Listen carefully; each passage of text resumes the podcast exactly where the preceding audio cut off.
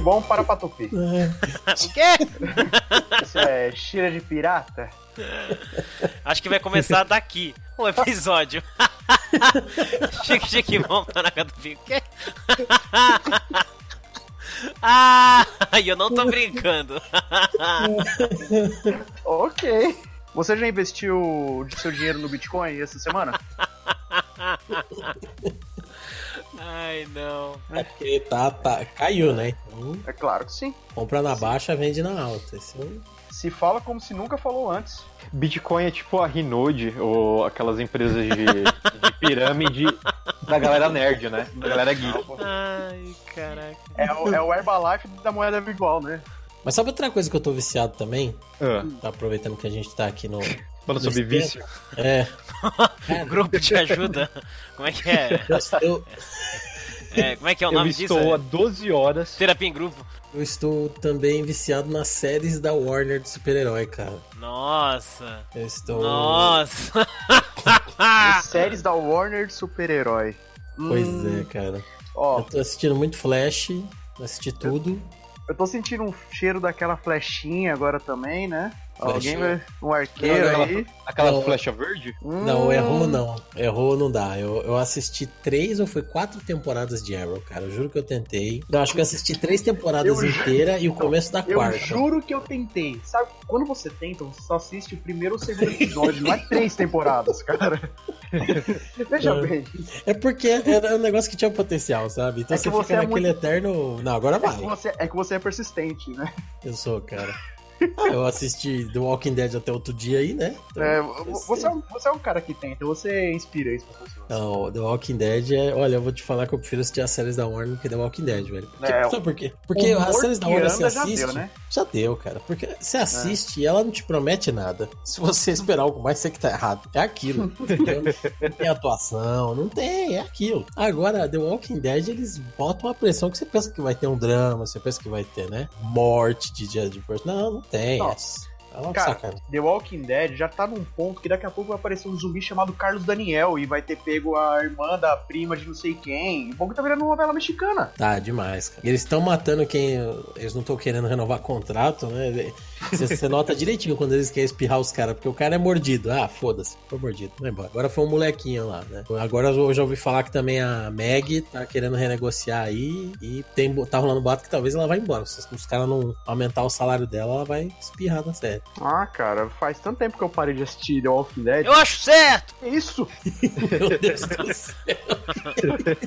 Rapaz, alguém notou placa aí? Tô metendo um susto aqui, velho. Tô, tô com medo. Tem que morder mesmo. Eu acho que alguém está viciadinho em choque de cultura aqui, né? Ele, ele, ele tem talento pra isso, né, Rogerinho? Rogerinho? o Rogerinho. Começou uma palestrinha aí, ó. O palestrinha aqui. hum, É, eu, eu sou meio palestrinha, mas o Fábio é fé também. Eu- Imagina. Ô, O que eu ia falar, você tava falando de série da Warner, eu tô assistindo aquela Black Mamba lá, o. Caraca, é. O... Black Black Mamba. Mamba? É. hum, Raio Negro. Mam- Raio Negro. E o sidekick dele é o Solimões, né? O Raio Negro. Nossa. Tá ligado? Nossa! Esse Nossa. nosso do Diego. Meu, esse nosso do Diego, assim, o nosso, nosso em uníssono, sabe o que veio na minha cabeça? Aquele cara do Caçadores da Arca Perdida derretendo quando abre a Arca da Aliança. Foi essa sensação que eu tive com essa piada. Eu imagino. Meu Deus do céu. Então, eu assisti o terceiro episódio hoje do Raio Negro. Terceiro, eu só assisti um. Caraca. É Popcorn Time, né? Aí eu não, não espero É. Netflix. Não, pô. Ó, você tem que assistir uma Tá, parada super tá da atualizada. Você tem que começar a assistir uma parada super atualizada, que inclusive eu peguei esses dias pra assistir. Chama Initial D. Initial bom. D, cara. Muito da hora. Caramba. O traço é bizarro. Os caras tudo fazendo Tipo, bico de pato, mas é da saiu- hora o anime. Saiu esses dias, saiu esses dias, né? Coisa muito recente. Mas Saiu, eu não saiu. conhecia. Cara, eu assisti, eu comecei a assistir aquele trap lá, eu fiquei viciado nisso. Se eu tivesse dinheiro, eu saía agora comprar um Corolla 86, que é o que o carinha dirige, velho. Você tá ligado que tem um live action, né? Tem? É. Tem um live action que saiu aqui no Brasil, como nome de, sei lá, Fúria sobre roda, alguma merda, assim, né? O problema é que assim, é tão bizarro, mas eu gosto de Tokusatsu. Provavelmente esse treco saiu como Tokusatsu. Não, o live action é só um filme, infelizmente. Eu, eu assisti alguns episódios do anime e assisti o live action e é bom. Eu gostei do filme. É, o Deve filme ser resume, que- tipo, o primeiro Deve stage lá. né? ser que nem o Great Teacher Onizuka, que é só um filme resume tudo. Ó, mas veja bem, Nossa. se é um filme baseado em algum desenho oriental, e se tiver pelo menos 80% dos atores orientais, eu assisto. Que Na aí- verdade, o bizarro, sabe o que é? O filme é coreano, mas pra gente não faz muita diferença, né? Ah. Tá tudo, certo. Tem o um filme lá do Hokuto no Ken, né? Oh, esse é bom. Tem o um filme de quem?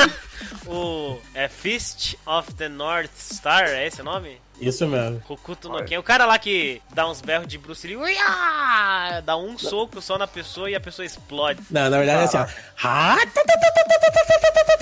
É, é daí que vem a, o meme que tava é? rolando aí, que as pessoas falam, Nani? Sabe? Ah, é o. Nani?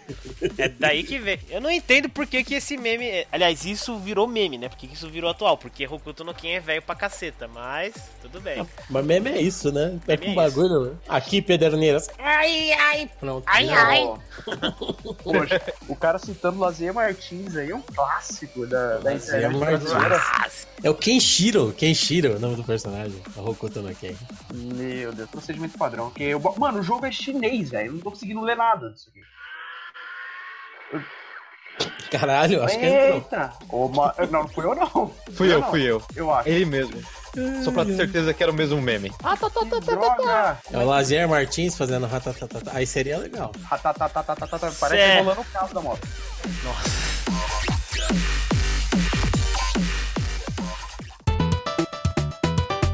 Sejam bem-vindos a esta cúpula aqui na Trovão, mas é de pessoas maravilhosas do Up Podcast. Eu sou o Jack e eu tô ligado que não sou só eu que joguei o X-Men do Atari e achei demais. Que medo. Bom, eu sou o Fábio Lizak e prepare-se para muitas quebras de expectativas. É, porque vai falar do jogo. Esse ninguém jogou, cara. Já joguei. É, realmente. Então, Eu tô com esse medo também, eu confesso.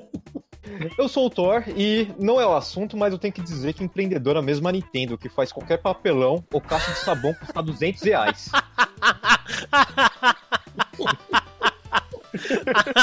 Pô, Com dólar a 3.214, não. Não, aqui não. Ai, caraca. esse cara é fogo. Bom, aqui é o Diego e. Ups, Daisy.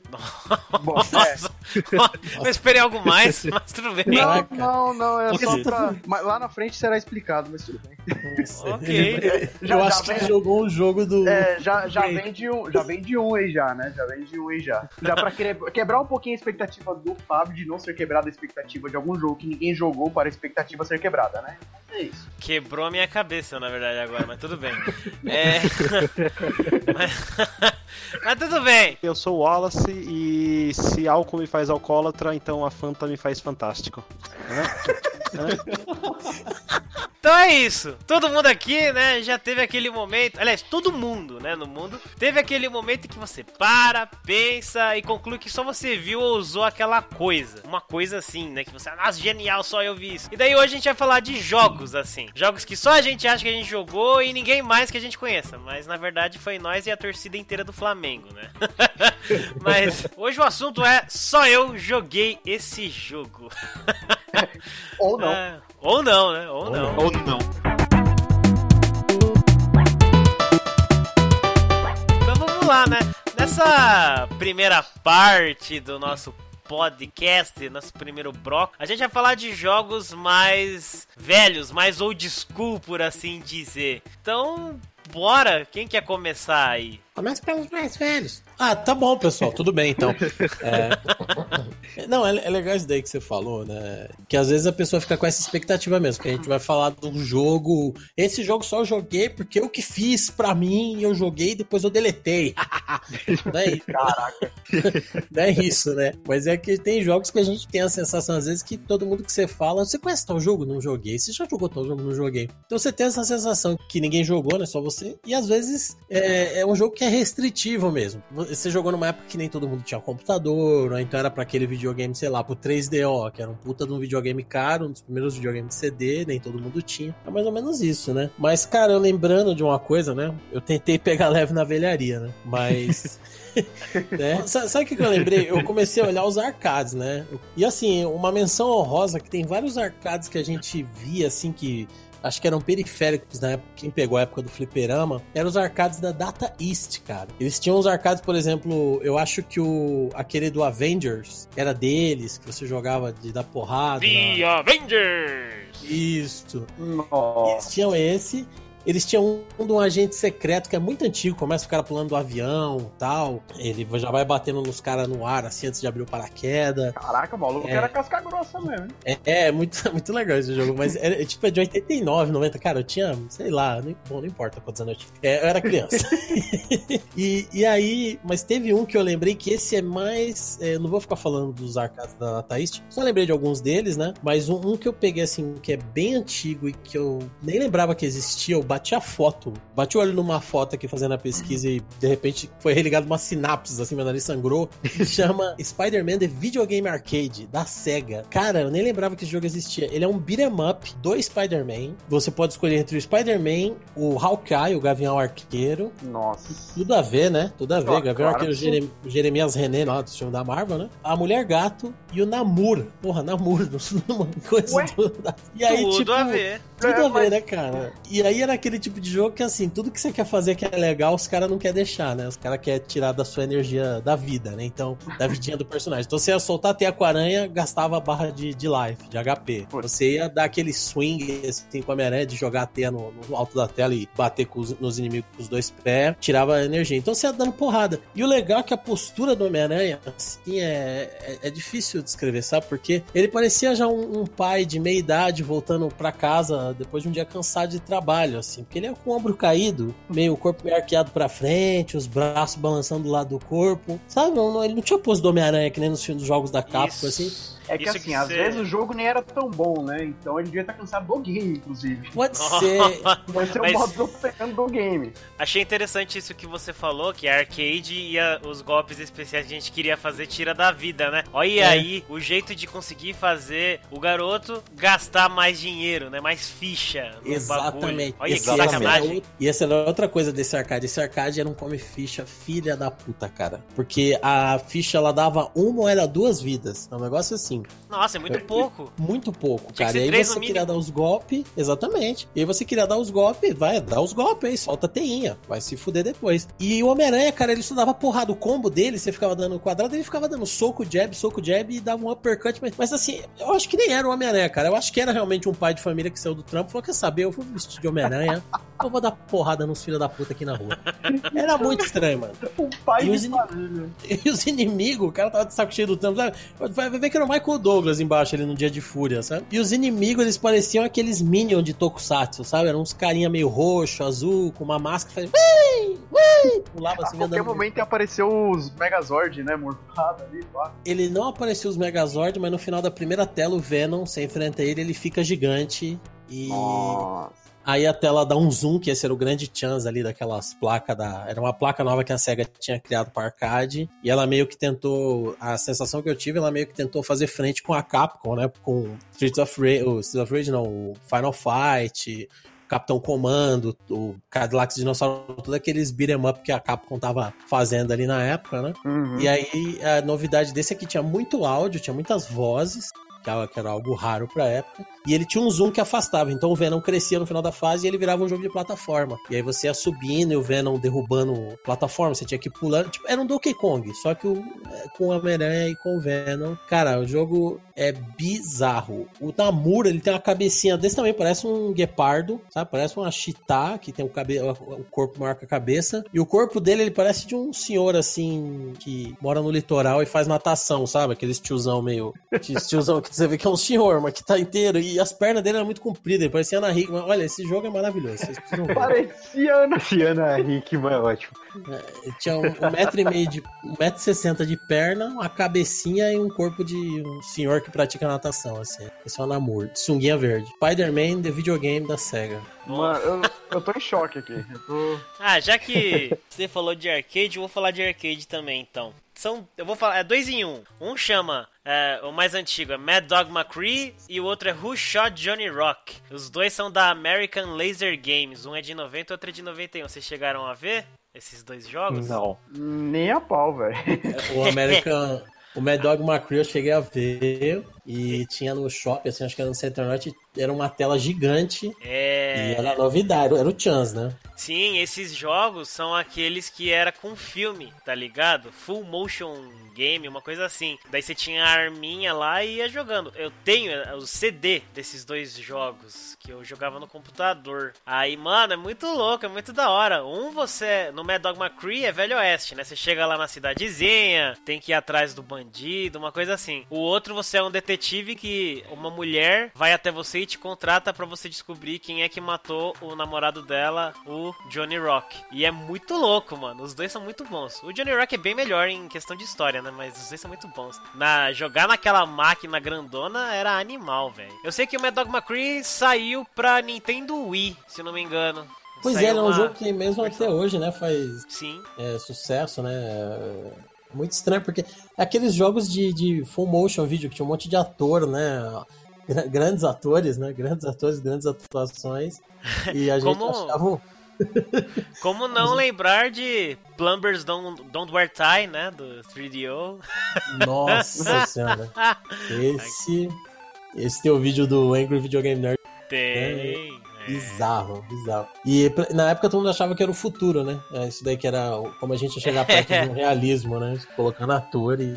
É muito bizarro. Pois é. Ah, falando de atores, então vamos lá pro Bruce Willis. O nome do jogo, eu acho que vocês não jogaram. Eu, eu, pela minha pesquisa, eu quase não achei nada. Eu não achei, por exemplo, a quantidade de vendas ou a recepção, mas Puta, acho que eu Apocalipse. sei qual que é. Apocalipse. Manja? Eu conheço de Não. nome, eu não quis ver esse jogo, não. Não, eu nunca vi. Olha, eu não conheço, mas eu não sei se é uma coisa tão ruim assim, cara. Porque é um jogo do Bruce Willis. Não, é que o pior é que o jogo não é do- necessariamente do Bruce Willis, é mais ou menos assim. Apocalipse foi é. lançado em, no- em 98, ele é um tiro em terceira pessoa. A desenvolvedora foi a Neversoft, a publicadora foi a Activision. Ele foi exclusivo do PlayStation 1. A história é mais ou menos assim. Ela é bem clichê, tipo, tem um cara chamado O Reverendo, que ele é um cientista genial, só que ele é maligno. Mas, não, olha só, ele cria uma Caralho. teocracia baseada na ideia que vai chegar um apocalipse. Mas aí o que, que ele faz? Ele cria quatro caras, quatro cavaleiros, é, quatro generais chamados Cavaleiros do Apocalipse, que são Guerra, Praga, Besta e Morte. Aí o ex-amigo dele, que chama Trey Kincard, que é o Bruce Willis, que tem a cara do Bruce Willis, que fala igual o Bruce Willis, é o único que pode impedir esse cara de dominar o mundo. É essa é a história do jogo. Tem a cara do Bruce Willis. E é a cara do Bruce Willis, cara. Nossa senhora, é é um shooter em terceira pessoa frenético, eu tô vendo aqui. Não, o, o legal é mas- que ainda tem System of, tem System of a Down tocando no, no meio do jogo, você Nossa. passa na frente do telão, aí se o seu videogame não é bom, que é aí que você vê se o seu Playstation é, é- é original, ele trava. Não, Aí você veio tocando pra alguma System. coisa. É. o jogo, tipo, eu cheguei na fase final e não consegui passar, ele é muito difícil no final. A história, ela não tem nem pé nem cabeça, porque, tipo, em nenhuma parte do jogo você vê uma conversa que faz sentido. Tipo, tem umas cenas com Bruce Willis que ele olha, tipo, por um. Acho que é um lagarto gigante, ou crocodilo que seja, tipo, no esgoto. Aí ele fala umas coisas, tipo, eu vou derrotá-lo, ou é, eu vou impedir o mal de dominar a terra, e corre. É, é muito sem sentido. Ah, uma curiosidade do jogo, que a mesma engine de Apocalipse foi usada pela Neversoft para criar o Tony Hawk's Pro Skater. Opa, Tem, esse eu conheço. uma- esse, aí- esse todo mundo conhece. Tem uma, é, tem uma parte do jogo, no, acho que é na segunda fase, dentro do esgoto, quando o Bruce Willis está tentando fugir, que você tem uma. é, você basicamente sobe numa prancha e de- tem que desviar de umas bombas que caem do céu, dentro do esgoto, e de animais geneticamente modificados. É, eles usaram isso para entender, tipo, como seria um jogo de skate. E, e depois disso, com a engine, fizeram o Tony Hawk's. o jogo que eu Caraca. tô olhando, ele, é- assim, ele é um jogo do PlayStation 1 e a maioria dos jogos do Play 1 não envelheceram bem, né? É aquelas texturas sujas, escuras. É, tipo, Mas ele não é ruim, não, tudo cara. quadrado. Realmente eu tô vendo, ele é bem um shooter Pera frenético. pera aí, deixa eu só entender uma coisa então. Ah. Um dos jogos que eu mais joguei do PlayStation 1 foi Tony Hawk 2. Você tá querendo dizer que o meu vício do PlayStation Exatamente. foi fundamentado num treco que leva o nome do Bruce Willis. Ele é da cara do Bruce Willis. Se você pegar a capa do jogo, tem um de entender mesmo, continuei, continuei. Ai, agora o jogo é especi... agora o jogo é mais especial ainda, o Toninho Nossa, Gavião. É. Não, só. Daqui a pouco você vai falar que o personagem secreto era o Nicolas Cage, sei lá. Não, não, não, não.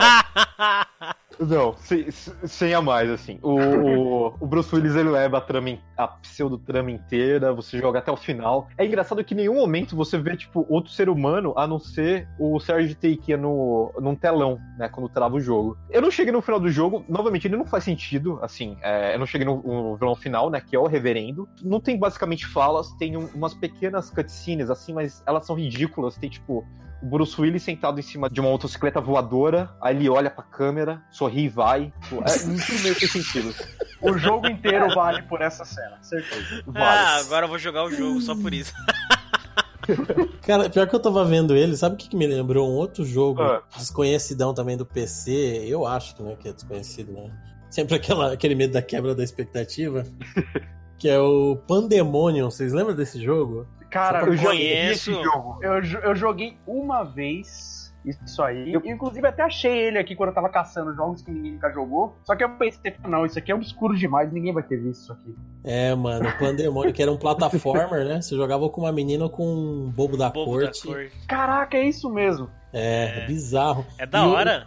O estilo do, do, do Apocalipse, assim, a movimentação dele, não sei porque me lembrou um pouco o Pandemonium. Mas eu vou dizer que, assim, tirando o fato que ele não envelheceu bem, ele não, não, não parece ser um jogo ruim, não, esse Apocalipse aí do Bruce Willis. Vou até jogar. Mentira.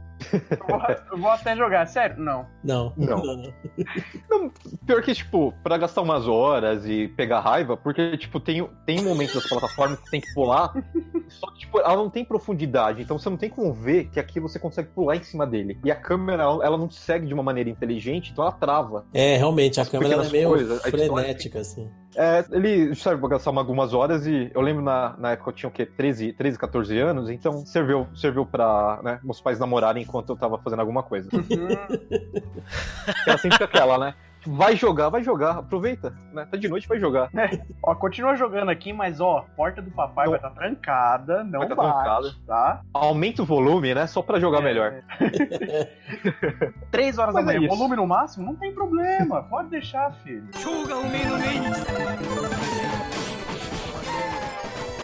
Olha, eu tenho um aqui que assim, o problema é que todos aí tem muita história pra contar, né? Jogos interessantes. Cara, eu sou o tipo de pessoa que tem muita coisa aleatória, né? Isso desde moleque. E por algum motivo, eu joguei muito um jogo de corrida, só que era um jogo de corrida com pessoas. Os caras é tipo um maratonista, sabe? Só que eram os maratonistas com uma roupa, uma armadura louca. O jogo chama Running High. Cara, não Correndo chapado, né?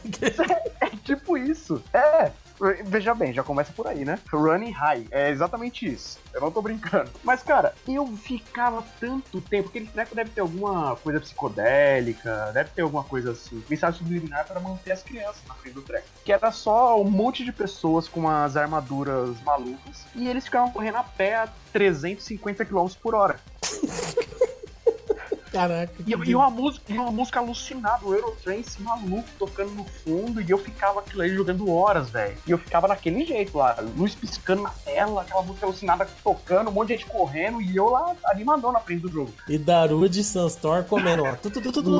é, Eurovic no fundo e tudo, velho.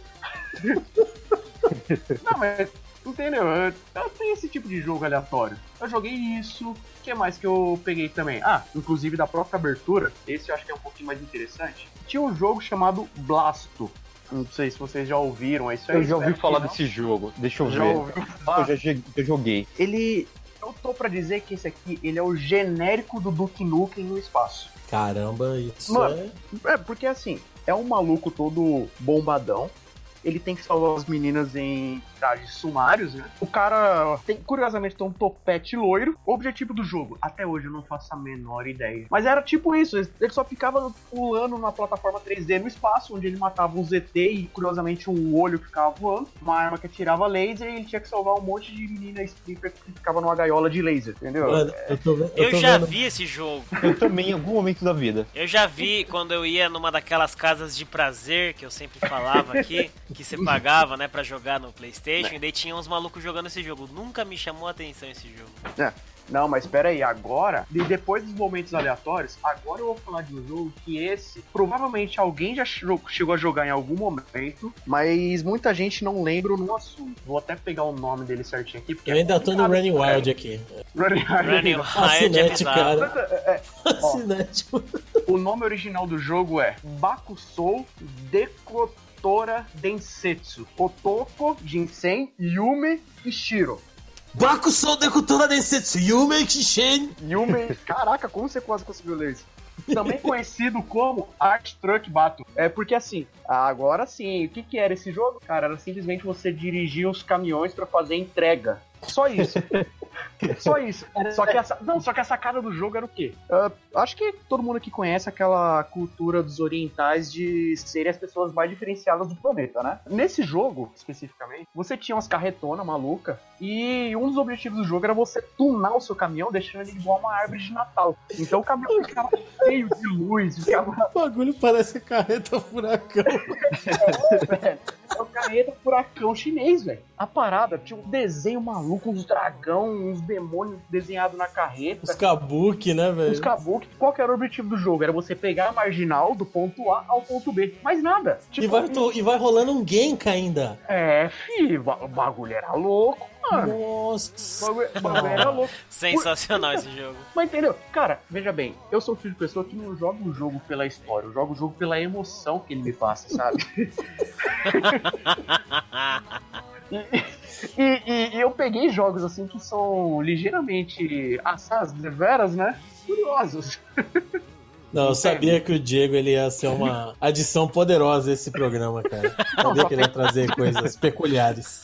Não, eu, eu, eu acabei de achar um blog dedicado aos fãs brasileiros de Art Truck Battle Brasil. Caraca, muito bom. Pelo amor de Deus, me manda isso, cara. Meu muito Deus. bom, cara. Não! Genial. Pra quem quiser, depois a gente coloca na descrição aqui do episódio.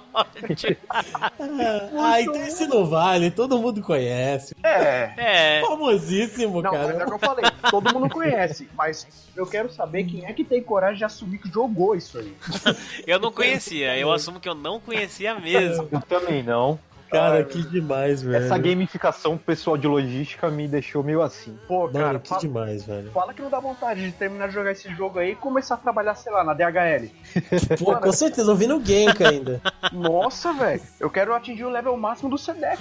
É genial isso.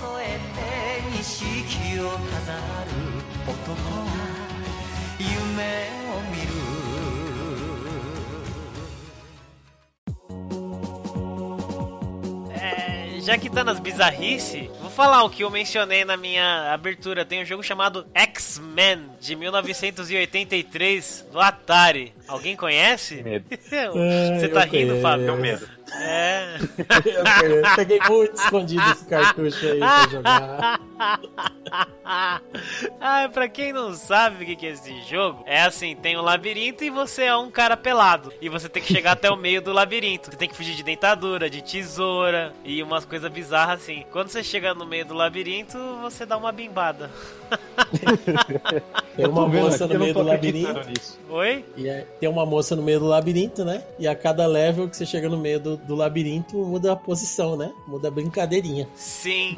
E você controla a brincadeirinha aí, ó. God of War? Não, X-Men do Atari. Ele que começou.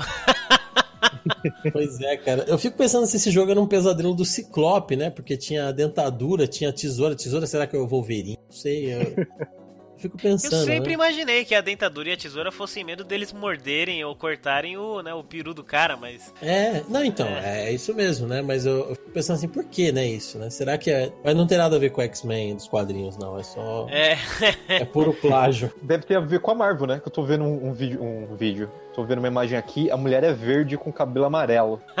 É, olha aí. Então a gente tava falando de velharia e teve uma outra coisa que eu. Não é. É, é meio velho, sim. Não é tanto, mas é meio velho. Que é o seguinte, cara. Eu tava falando dos arcades da Data East. E teve um arcade que foi motivo de zoeira com um camarada meu. Ele ficou durante anos falando: você tá zoando, você tá mentindo, não existe essa porra. Porque o negócio eu vi uma vez e nunca mais. E, tipo, numa época que revista nenhuma de videogame falou. E anos depois, com o YouTube, que eu fui conseguir mostrar pra ele falar: olha aqui, essa porra aqui existe sim, toma aí. Que é um jogo do Vingadores da Data East, mas não é aquele do Beat'em Up, né? Do, do Avengers. É... Era um de arcade chamado Avengers in Galactic Storm. É, também da Data East. Ele era um fighting game, jogo de luta. E ele tinha uns gráficos muito estranhos. É, ele tinha aquele 3D do tipo do Donkey Kong. E essa, esse Galactic Storm foi uma saga que teve nos quadrinhos dos Vingadores que foi bem whatever, sabe? Foi, não foi nenhuma saga incrível. Foi uma fase dos Vingadores que estava meio estranha, alguns personagens tinham deixado os Vingadores, então não tinha o Thor, mas tinha o Thunder Strike, que era uma versão, nem sei se é, o, se é o Thor mesmo, mas era um cara com um rabo de cavalo, com a barba, com uma jaqueta de couro, ele, era, ele parecia o Thor, ele tinha um martelo, mas ele tinha um visual um pouco diferente. Aí tinha o espadachim, tinha a Cristal, que é aquela dos inumanos, que é loira, que tem um tipo um símbolo um 8 no cabelo, né? E ele era um jogo de luta e ele tinha modo história no arcade e tinha o modo versus. Você pegava o modo história cada. Você enfrentava, por exemplo, você pegava o Capitão América, enfrentava alguns personagens, tinha ali uns diálogozinhos, aí depois o, Cap, o Capitão América você pegava outro personagem, você enfrentando os inimigos, mas ia mudando o personagem que você controla. Tipo um modo história mesmo, né? Que nem hoje em dia a NetherRealms que faz o Mortal Kombat, faz o Injustice. Ou seja, antes da NetherRealms esse jogo aí já fez, né? E ele, você podia escolher um personagem para te ajudar. Então você podia escolher o, Golias, que acho que é o, o próprio Homem-Formiga, né? Só que ele com a roupa que faz crescer e tal. Então você podia escolher ele e de ajuda eu podia escolher o próprio Thor de ajuda. Tinha alguns personagens que eles apareciam na tela e davam um golpe, que nem no Marvel vs Capcom. E cara, é um jogo que é bem tosquinho, mas eu fiquei impressionado na época porque eu joguei e falei pro meu amigo, ele, nossa, nunca vi isso. Falei, não, vamos lá, eu, eu estudava na Lapa, né? Então eu saía do, do, da escola já ia pro fliperama. E, tipo, o fliperama ficou lá uma semana, eu acho, e nunca mais eu vi. A máquina era até japonesa. Só depois, né, era dos emuladores aí de Mami, de Rum e o caramba, que eu fui pegar o vídeo e mostrar pra ele, pegar a Rum, baixar e falar, tá aí, ó, esse jogo aí. E foi algo bem curioso. É um jogo que é meia boca, assim, mas ficou, é, eu acho, é bem, bem underground mesmo. Assim, Avengers in Galactic Realmente, eu nunca ouvi falar desse jogo. Inclusive de alguns desses heróis aí, eu também nunca tinha ouvido falar. É uns heróis. Tem um que eu acho que é Cavaleiro, que eu nunca tinha visto da Marvel também. É um cara com uma armadura de cavaleiro que também fazia parte dos Vingadores. Muito estranho. Eu tô vendo aqui o Shatterex. Shatterex é uns inimigos também que eu acho que deve ser dessa saga, né? Uns inimigos nada a ver. Eu acho que eu joguei esse jogo, tipo, baixando avulsamente a ROM dele. Certeza. Eu tenho certeza de que eu não. Bom, mas já que você falou desse tipo de jogo assim, meio underground, tem um que eu já falei várias vezes, que eu joguei no, no Mami mesmo. Você falou de Mami. Tem vários aqui na minha lista, na verdade, de, de Mami. Na verdade, não é nem do Mami, é do emulador do Neo Geo. É o Mami, não é? É, eu acho que o Mami é emulador de várias coisas, inclusive do Neo Geo também, né? É, tem eu não um sei. que eu sou apaixonado pelo jogo, acho fantástico. Chama-se Crossed Swords. Esse jogo é maravilhoso. Alguém conhece? Cross Swords? Não. É, Crossed Swords. Crossed Swords. Cara, esse jogo é muito da hora. Você é um cavaleiro, só que a visão dele é assim: tem o, o contorno do cavaleiro na tela e é ele olhando pra cima. É tipo aquelas fases lá do Sunset Riders, tá ligado? Que você tem que ficar atirando. Ah, tá. É, e é isso o jogo. Você é um cavaleiro, você pode dar espadada, soltar magia e usar o escudo. E os inimigos vão aparecendo na frente. E tem ainda um lance de história, assim. Você tem as opções lá que você escolhe e dependendo da escolha que você faz, o rumo da história é diferente. Você vai entrar no castelo pela parte de trás ou pelo portão da frente? Você vai salvar a princesa ou você vai matar o monstro? Umas coisas assim, tá ligado? Muito da hora esse jogo. É de barato. 1990. Nossa, é demais. Nossa, Ainda nessa 90, hein, é, velho. 90. Nem é tanto assim, né? Mas tem. Aqui do lado. 90 aqui do lado. É, Vamos aqui lá. do lado. Tem um outro, outros que eu joguei no- na mesma linha assim do no Neo Geo. Um que chama Far East of Eden, Kabuki Clash. Que é da Hudson Soft, é de 95. Esse é de luta. É um Samurai Showdown, só que com uns caras de Kabuki. Aquelas máscaras de Kabuki. É bizarro. Aí tem. Esse é muito bizarro. Aí tem um outro mais bizarro ainda que chama Ragnagard. Esse é de 96, é System Vision eu também, joguei nesses lances de Neo Geo. Nossa, ele simulava um 3D tipo Virtua Fighter, tá ligado? E era feio, mas feio. E era tão divertido porque era feio, sabe? eu não sei explicar. Eu jogava com meu primo, mas eu. Caralho, que jogo feio! Mas é muito Ah, louco! o, o Kabuki Clash é um que tinha um molequinho. É. o protagonista, assim, vamos dizer. Isso, esse mesmo. Eu tô vendo aqui, eu lembrava dele, né? Os gráficos eram bem bonitos. Bonito, bonito. O Ragnagard não. Ragnagard é feio. Meu Deus. E o som é bizarro. Nossa, muito bizarro. Eu, eu não sei porque que eu gostava desse jogo. É, eu não sei porque eu gostava desse jogo, mas era legal naquela época. Tudo com a placa. Nossa, eu tô vendo. é é realmente. Ele dá uma deprê, assim. entendeu? É. Só tem uma coisa que pode ser mais feia que esse jogo. O quê? Battle Arena Toshinden. Quem lembra desse? Cara, Toshinden era um jogo que saiu de. Assim, não tinha saído nem Tekken, pra vocês terem uma ideia. E ele era um. Ele foi um dos primeiros jogos, assim, que a gente ia na- nas casas de prazer, que nem o, o Jean fala.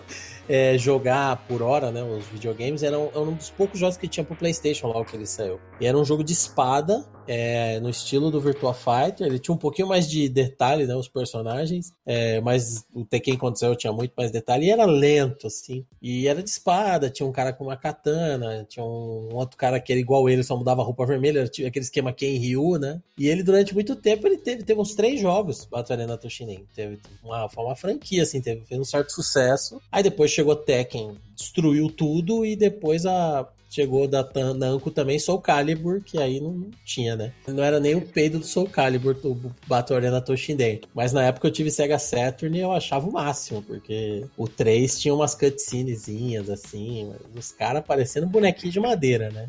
É, eu vi o nome não me é estranho, mas eu acho que eu nunca vi realmente, nunca joguei. Não, também não. Mas olha, eu tô vendo aqui um, um caps da, de uma batalha. A cabeça da personagem Sofia é menor que os peitos dela. É tipo, é desproporcional total. É maravilhoso, cara. E tem uma, chegou até até anime, cara, do Battle Arena Toshinden. Não sei se chegou a sair aqui, porque teve um monte de anime da SNK que saiu, né? Mas esse jogo ele não era da SNK. Ele nem tinha história, assim, sabe? Ele tinha umas cutscenezinhas quando na abertura e quando se salvava com cada personagem. Mas ele teve, chegou a ter um anime, Battle Arena Toshinden.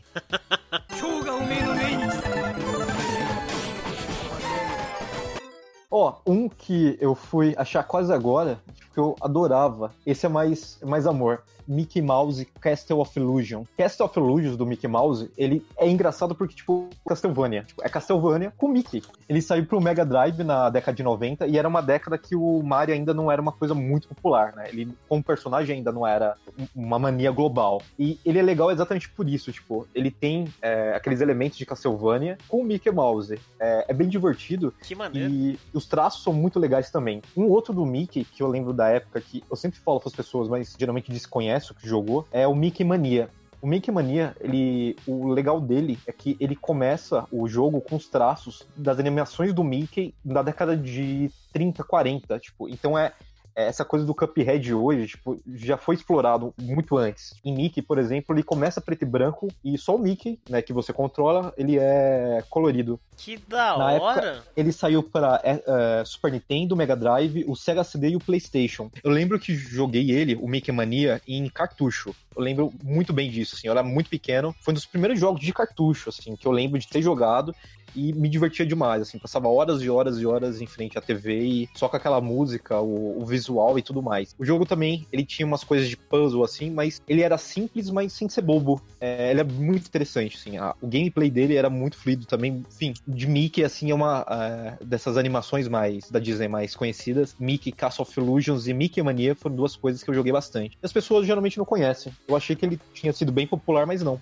Mas esse nome, o Castle of Illusions, é meio famoso, não é? Assim, quando eu tive o Mega, né? Meu pai é, comprou o Mega pra mim. Os dois cartuchos que eu ganhei foi o Cast of Illusion E foi o um outro que tinha dois jogos, né? Naquela época do Mega ainda tinha isso. eh, Que era o Streets of Rage e o Fantasia, que era um outro jogo do Mickey. Olha só. Fantasia, fantasia, só que fantasia eu acho que ele foi bem mais popular. E era mais ruim, eu achava chato. O Cast of Illusion era mais legal. Era difícil, né? O Cast of Illusion eu achava bem difícil. Eu salvei ele no Master, a versão do Master System era mais fácil, a versão do Mega eu nunca salvei. E o Mickey Mania eu joguei também, era muito louco. Ele começa preto e branco lá que você falou. É o primeiro desenho do Mickey, que é o Steamboat Willie, que é o Mickey no barquinho, né? Foi o que eu imaginei Então, quando ele falou.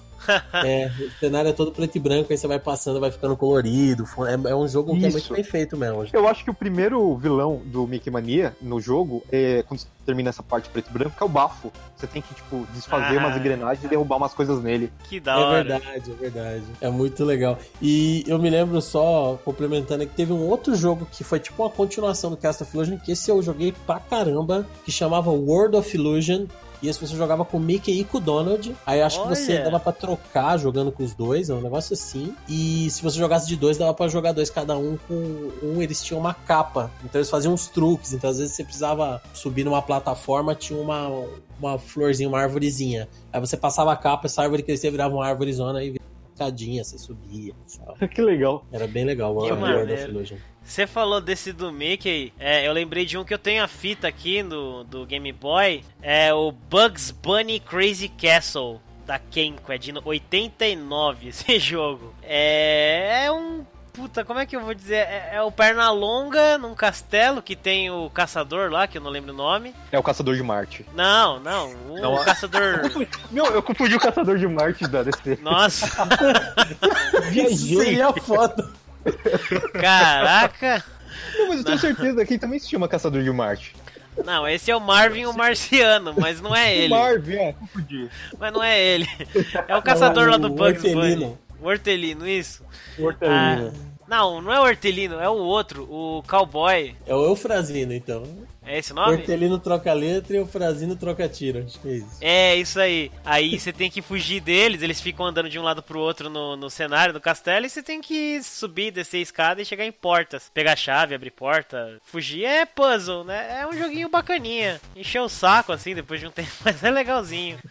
É bacaninha. Teve vários, teve uns três eu acho, desse Bugs Bunny Crazy Castle. Teve, teve jogo pra caramba. Teve um que já era pro Nintendo DS, 3DS, alguma coisa assim, que já era com o pica-pau. Em vez de ser com o bico com, Eita. com o Pernalonga, eu sei por causa que o, o Angry Video Game Nerd também fez um vídeo jogando todos. Mas só por isso que eu conheci isso daí, realmente. Eu É tenho muito- a fita aqui. Nossa, velho. Parabéns. Esse é muito underground. É, Tem. Ah, já que estamos falando de personagem assim famoso, tem dois que eu acho sensacionais. Um é o Pink Panther Goes to Hollywood. A Pantera Rosa, né? Vai a Hollywood da EA, olha só, de Nossa. 93. Será que tinha, será que tinha caixa também? é, é EA Digital Illusions ainda, era outra coisa. E o Chester Cheetah Too Cool que- to Fool, da Caneco de eu 92. entendi das Você entendeu as caixas no loot box? Lança luz dele box. O outro Mas então, qualquer, o Chester, Chester Cheetah, Cheetah Too Cool to Fool. Era o tigre lá do Cheetos. Aquele tigre que é feito de cheddar, né? Porque quando a gente era criança, os moleques falavam, olha o cheddar Shadá. Chester, É verdade. Chester Cheetah virava cheddar Shadá, assim, no, no- no- no inglês avançado da criançada. Eu não. Eu chamava só de Chester, eu não falava nada. Eu só. Ah, Chester. Eu não, não me arriscava. ah, vai, já, já que é personalidades famosas, esses aqui são um pouquinho mais novo, mas ainda de 94. Michael Jordan, Chaos in the Windy City, da EA. Jogo, Puta merda. um jogo muito medo. maneiro, velho, do Michael Mano, Jordan. você não vai acreditar nisso. Ah. Sabe quem fez esse jogo? Foi o primeiro jogo que a pessoa trabalhou? Amy Henning. Amy Henning de Uncharted. Nossa! Nossa! gol, né? Tipo, Nossa! Tava ouvindo você falando disso na live que a gente fez. Caraca, que coincidência. Não, mas a, a história do jogo. O jogo é daorinha, cara. Os gráficos são legaisinhos e tal. É o Michael Jordan usando bola de basquete com poderes diferentes e ele vai resgatar os jogadores da NBA All-Stars que iam fazer um evento beneficente. É isso a história do jogo. E o outro é o Shaq Fu. do Shaquille O'Neal. Delphine Software de 94. É um jogo de luta. o Shaquille Só que O'Neal. foi eu joguei. Eu joguei o do Mega. E assim, né? É ruim. Não sei qual que é pior, viu? Tanto do Mega quanto do Super é um, é um cocôzinho, assim.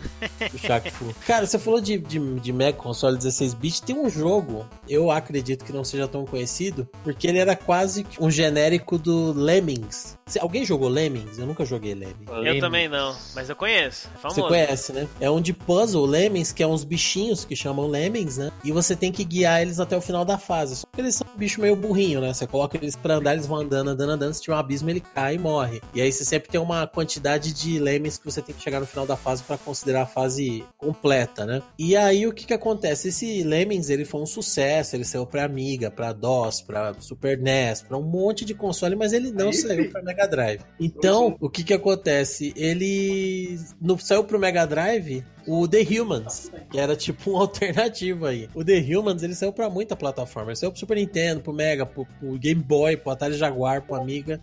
E como é que funciona? Ele é conhecido também como Dino Dudes, né? É, como é que ele funciona? Você tem uns humanos e a ideia é que você tem que levar os humanos até a evolução, né? até eles evoluírem. E aí você, é, por exemplo, você tem umas tarefas simples. Então você tem três humanos lá na, na tela e você tem que levar eles até um ponto final da fase. E você tem que descobrir como levar esses caras sem eles cair de lugar alto e morrer, sem eles caírem num abismo.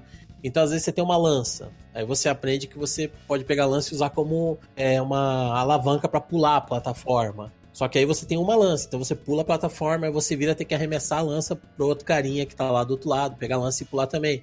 Aí você tem que tomar cuidado, porque você arremessa e acerta o carinha, então você mata o seu carinha. É um jogo de puzzle, ele é bem relaxante, mas eu achava ele engraçadinho. Tipo, Bizarro. a primeira fase, que é a da lança, né? Quando você passa, escreve, você descobriu a lança. Aí aparece a lança em cima de uma pedra e o Homem das Cavernas vem andando, ele pisa e ela levanta e bate na cara dele, como se fosse um rastelo, não, uma vassoura que o cara pisa e bate no nariz, quebra os dentes dele. E você ia passando, era, de estratégia, você tinha um tempo pra resolver as fases. E quando dava game over, aparecia um macaco dirigindo uma Ferrari rindo pra você de óculos escuros assim e ir embora, né? Tipo, o, ser humano não, não evoluiu. É muito, muito bizarro, cara. Mas eu gostava, era, é bem relaxante, é um joguinho bem. Quem fez esse jogo aí deve ter, né? Deve ter feito isso sob efeitos de coisas, né? Ilícitas. fadas, né? É, das fadas, exatamente. O pó das fadas. Ah, um doce das O fadas. nome, disso, o nome disso é usufruto de substâncias ilícitas.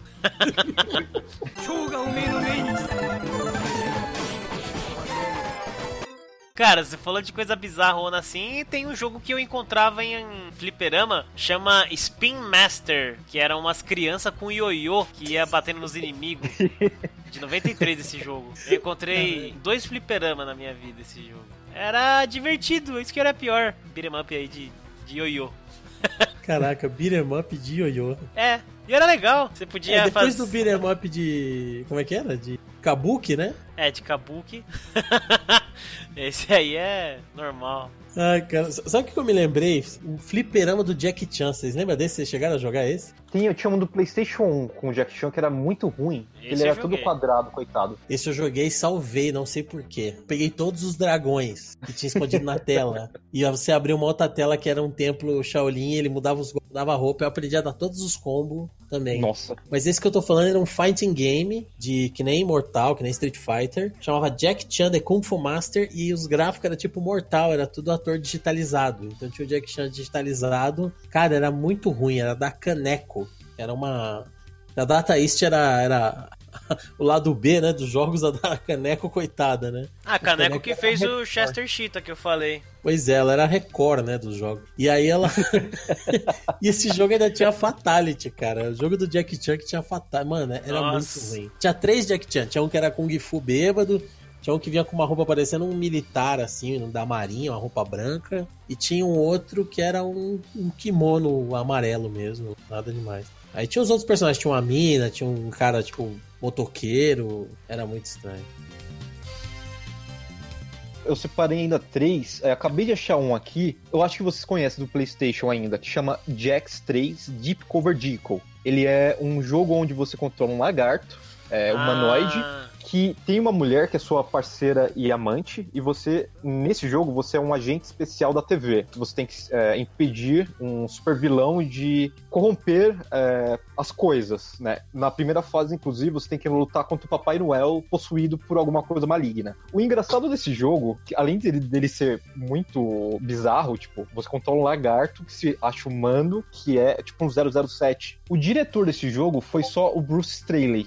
O Bruce foi o diretor de arte de Uncharted, o primeiro, Uncharted 2, The Last of Us e o último Uncharted, que é o Chief's End, né?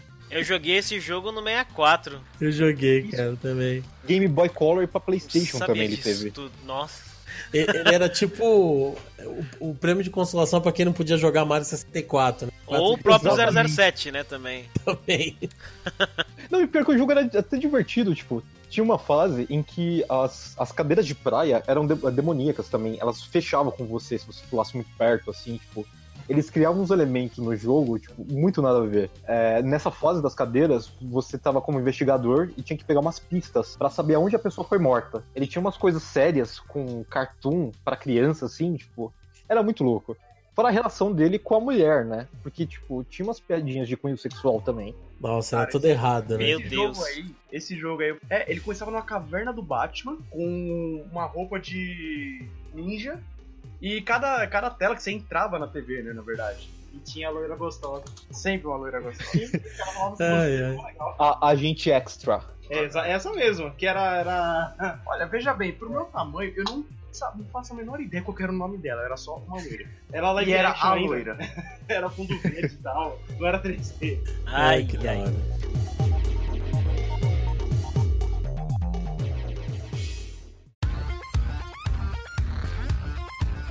Então agora no nosso bloco 2, a gente vai falar de jogos um pouco mais recentes. A gente vai levar em consideração todas as plataformas, né? Computador e videogames, consoles. Até celular, por que não, né? Eu tenho um aqui que muito poucas pessoas conhecem. Two Ninjas One Cup.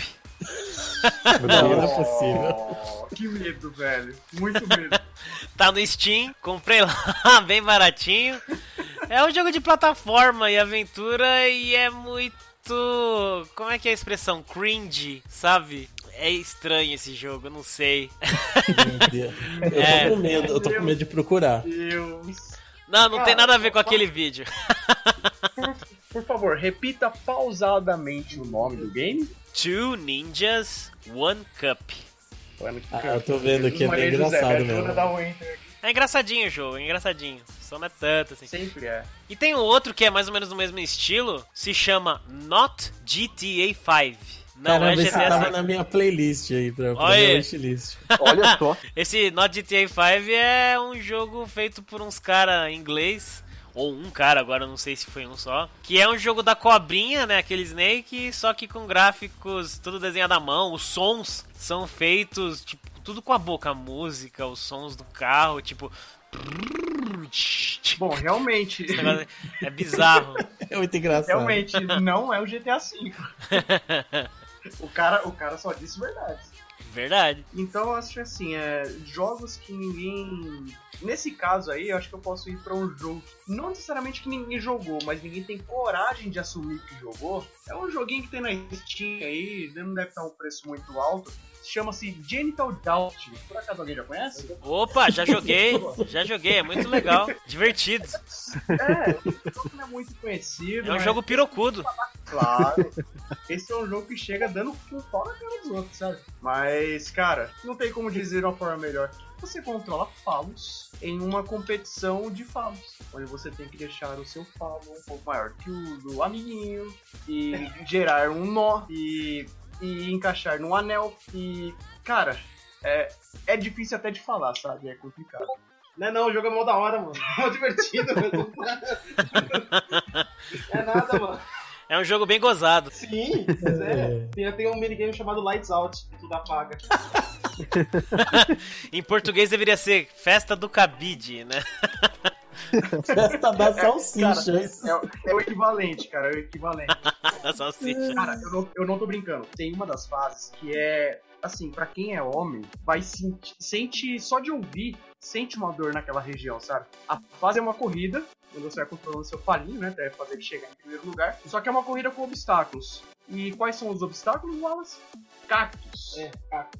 Ah, Cactos pontiagudos É, e pontudos e cheio de É. pontas e agulhas que prendem no seu ah, personagem. e você? Cara, é, é agorizante só de lembrar, velho. A, a visão É. daquilo, de ver agulhas penetrando na, naquilo. Mas tem roupinhas. As roupinhas são legais. É verdade, tem, Tem, tem tem roupinhas, tem tem roupinhas. roupinhas. Você não precisa ficar pelado. É. Uma delas, é, o que eu acho que é o mais pesado de todos, é a roupa de um padre. meu Deus do céu. E você pode trocar a cor também. Cara, quer dizer, o, o Palhaço Gozo ele foi visionário, então, né? Porque ele fez a corrida das bigolinhas antes do Genital Joust. Exatamente. a bigolinha malhada, Tem a branca, a preta ou a malhada que sempre vence. É que ele era um personagem gozado, né? Me lembra o Marcelinho lá do Marcelinho lendo contos eróticos, né? Ele fala. O que, que ele falou mesmo? Ah, não sei o que é o meu pau de toquinha.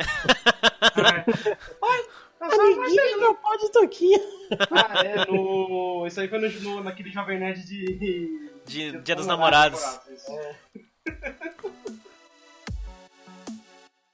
Mas aqui a gente tá falando de jogos mais recentes, mas eu queria falar só um que eu, de- eu deixei passar. Fala aí. Eu tava falando de mais antigo, que era do Sega Saturn, que é um jogo que esse envelheceu bem. Eu vi os vídeos, deu vontade de jogar de novo, porque eu não sou um cara muito de jogo de RTS, mas esse jogo eu acho legal, que é o Dragon Force. Eu lembro que eu tinha Sega Saturn e uns amigos meus já tinham PlayStation. Depois eu acabei vendendo o Sega Saturn e comprando o PlayStation. Mas eh, a gente trocava, eles me emprestavam o PlayStation e eu emprestava o Sega Saturn. Eu falava, pô, leva esse jogo aqui, ó, Knights, esse jogo é da hora, leva esse daqui. Eles falavam, não, não, dá o Dragon Force aí, só precisa do Dragon Force. E os caras só jogavam Dragon Force. E ele é um jogo que ele tem uma, uma abertura em anime e tal, tem uma história de um reino lá, que teve um demônio que eles expulsaram há muitos anos e que alguém profetizou que um dia o demônio ia voltar e iam, iam ter cinco heróis lá que iam expulsar o demônio. E aí você começa a jogar, você escolhe entre cinco ou mais, não me lembro, reinos. Cada um tem um rei e você tem que ir conquistando os outros reinos ao redor dos outros castelos no mapa. E aí você pega um destacamento, aquele, é jogo de menu, sabe? Aquela coisa bem japonesa mesmo. Você joga ali no menu, você equipa seus, seus generais, você é, faz aliança, interroga, é, prisioneiro, é, o cara pode ser, se aliar, virar do seu time. E aí você monta uma party manda pro castelo vizinho. E aí quando chega lá, às vezes o cara se rende, se você manda um,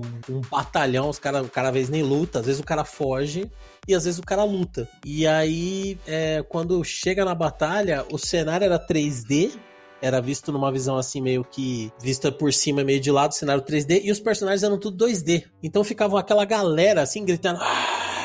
Era um monte de, de minionzinho de personagens 3D, é, 2D, que era o seu, o seu exército do inimigo, e eles iam se confrontando, e tinha várias classes, tinha arqueiro, tinha uns caras que eram tipo uns, uns lutadores assim, parecendo uns Liu Kangzinho, tudo SD, né? Tudo pequenininho SD. E tinha os seus generais, aí quando acabava o exército, o seu general ia enfrentar o do outro, soltava magia e tal. E aí você ganhava, às vezes o cara vinha pro teu lado, às vezes você levava ele prisioneiro. Mas era um jogo que eu gostava muito, e foi um dos poucos RTS que eu joguei bastante, salvei tudo. Dragon Force, depois vocês procurem aí no Se YouTube, não me que é bem engano, legal. você falou desse jogo em algum episódio aqui. Falei, eu acho que eu falei mesmo. Eu tava falando e eu lembrei. Até eu me lembro que você falou assim: olha que surpreendente, né? O É, Fábio. que, quem diria? É Eu verdade. só não é vou lembrar qual jogo que, que foi. Talvez no One Up 11 aquele jogo foi foda? Não sei. Eu acho que nesse. foi isso aí. Tá, Acho que foi isso aí mesmo. Vamos lá. De 2008, eu acho que ninguém teve contato, foi o Edron, que é um jogo de cartas online que você joga no seu navegador preferido aí do seu computador. Ele basicamente, tipo, é uma versão de Magic online. Ele é gratuito. Você no jogo você pode comprar cartas e pequenos upgrades assim. O pagamento é via PayPal. Ele não ficou muito popular, não se sabe o porquê. É, foi até feito entre 2009 e 2010 é uma propaganda mais massiva dele, mas ele acabou não decolando. Ele ainda está disponível para acesso, você consegue jogá-lo em edera.com e ele segue um princípio básico. Quando você começa a jogar, você escolhe uma de oito classes, entre elas cavaleiro, gladiador, monge, caçador, e cada deck dessa classe tem uma especificação. Por exemplo, os cavaleiros eles, eles efetivamente atacam mais, então todas as cartas são voltadas mais a equipamentos ou proteção. Já o gladiador não, ele sempre tenta atacar de maneira que ele acabe com o jogo de um, de um único ataque. Aí você tem, né, o mago que vai usar mais magias e respostas e coisas afins. Uh, no jogo você participa de um ranking, conforme você joga, você ganha pontos e colocações, e assim ele acontece. Você consegue no lobby é, jogar contra uma inteligência artificial para ir treinando, ou entre jogadores do mundo inteiro. Novamente, o jogo ele não foi muito popular. Ele é divertido quando você tem acesso à internet no, no trabalho, você não quer trabalhar, tipo, né? Ou quer ficar trocando aquele alt tab esperto. E um card game, né? Massivo da época também. Um dos primeiros card games que eu joguei na vida, os card games online, assim, foi o Ederon. É Aderon, Aderon que se escreve? Ederon. Eberon, Não, Ederon Aderon. mesmo. Ederon. Que maneiro. Aderon.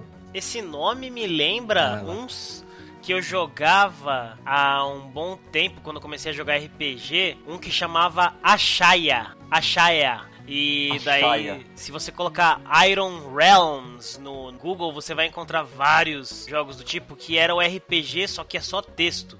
É muito louco, mano. Dá pra se jogar no próprio browser aí que você escolher. Esse é, é hardcore. é RPG hardcore, é só texto. Uma pena Nossa, que é tô inglês. vendo aqui, realmente. É da hora, mano, é da hora, é muito bom. Eu, eu curtia muito na época, hoje eu acho que eu não tenho saco, mas era muito louco. É Massive Multiplayer. Sim, Não, mas fazer um comentário rápido, eu lembro que da última vez que eu fui jogar, eu acabei conversando com uma moça em português. Ela trabalhava pra, pra Ederon Studios e ela disse que a intenção deles era transformar o jogo em. Aliás, transportar ele pros, pros celulares com o aplicativo mesmo, né? Com jogo pra celular, uma coisa mais massiva, né? De, jogadores e tudo mais. Mas é visto que não deu muito certo, né? A gente chegou em 2008, mas o Ederon não chegou aí nos aplicativos e nas lojas pra smartphone. Eles pelo menos tentaram. Você falou com a moça da empresa, do negócio, que da hora. foi, é, foi extremamente avulso. Inclusive, pra fazer a, a pauta, né, é, desse episódio, eu mandei e-mail pra eles, mas não tive resposta. Meu Então, Deus, vocês da Edra, estou chateado. caramba, eu tô com vergonha da minha pauta. Depois dessa, né? Os caras. Não, porque eu fiquei, eu fiquei perguntando quem foi desenvolvedor e tudo mais, né, história, quem sabe um background. Caraca. Mas tudo bem. Deixa da para o hora. próximo. Jornalismo investigativo aqui. pessoal É, é por isso que essas pessoas fazem parte dessa cúpula do Anami, que é, cada um é foda. Eu só, eu só trabalho aqui, eu não sei nada não.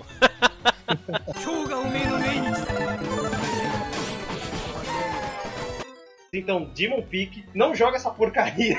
Eu paguei, eu paguei e o jogo não funciona até hoje. Eu joguei no Itch.io todo feliz, era um Metroidvania que tinha tudo pra falar. Eu sou louco, eu sou foda porque eu sou Metroidvania bom, novo, né? Aí beleza, no Itch.io ele tem problemas, é normal, testes. Aí saiu na Steam. Eu comentei aqui já umas duas vezes, eu acho. Acho que em live. E tipo, comprei, né? Paguei no dia que saiu, todo feliz, 8 reais, né? Nossa, vamos ajudar os caras. Funcionou um dia, no segundo dia não funcionou e até hoje eu tô esperando. Já ano passado. Tô esperando que funcione. O senhor já assinou a garantia?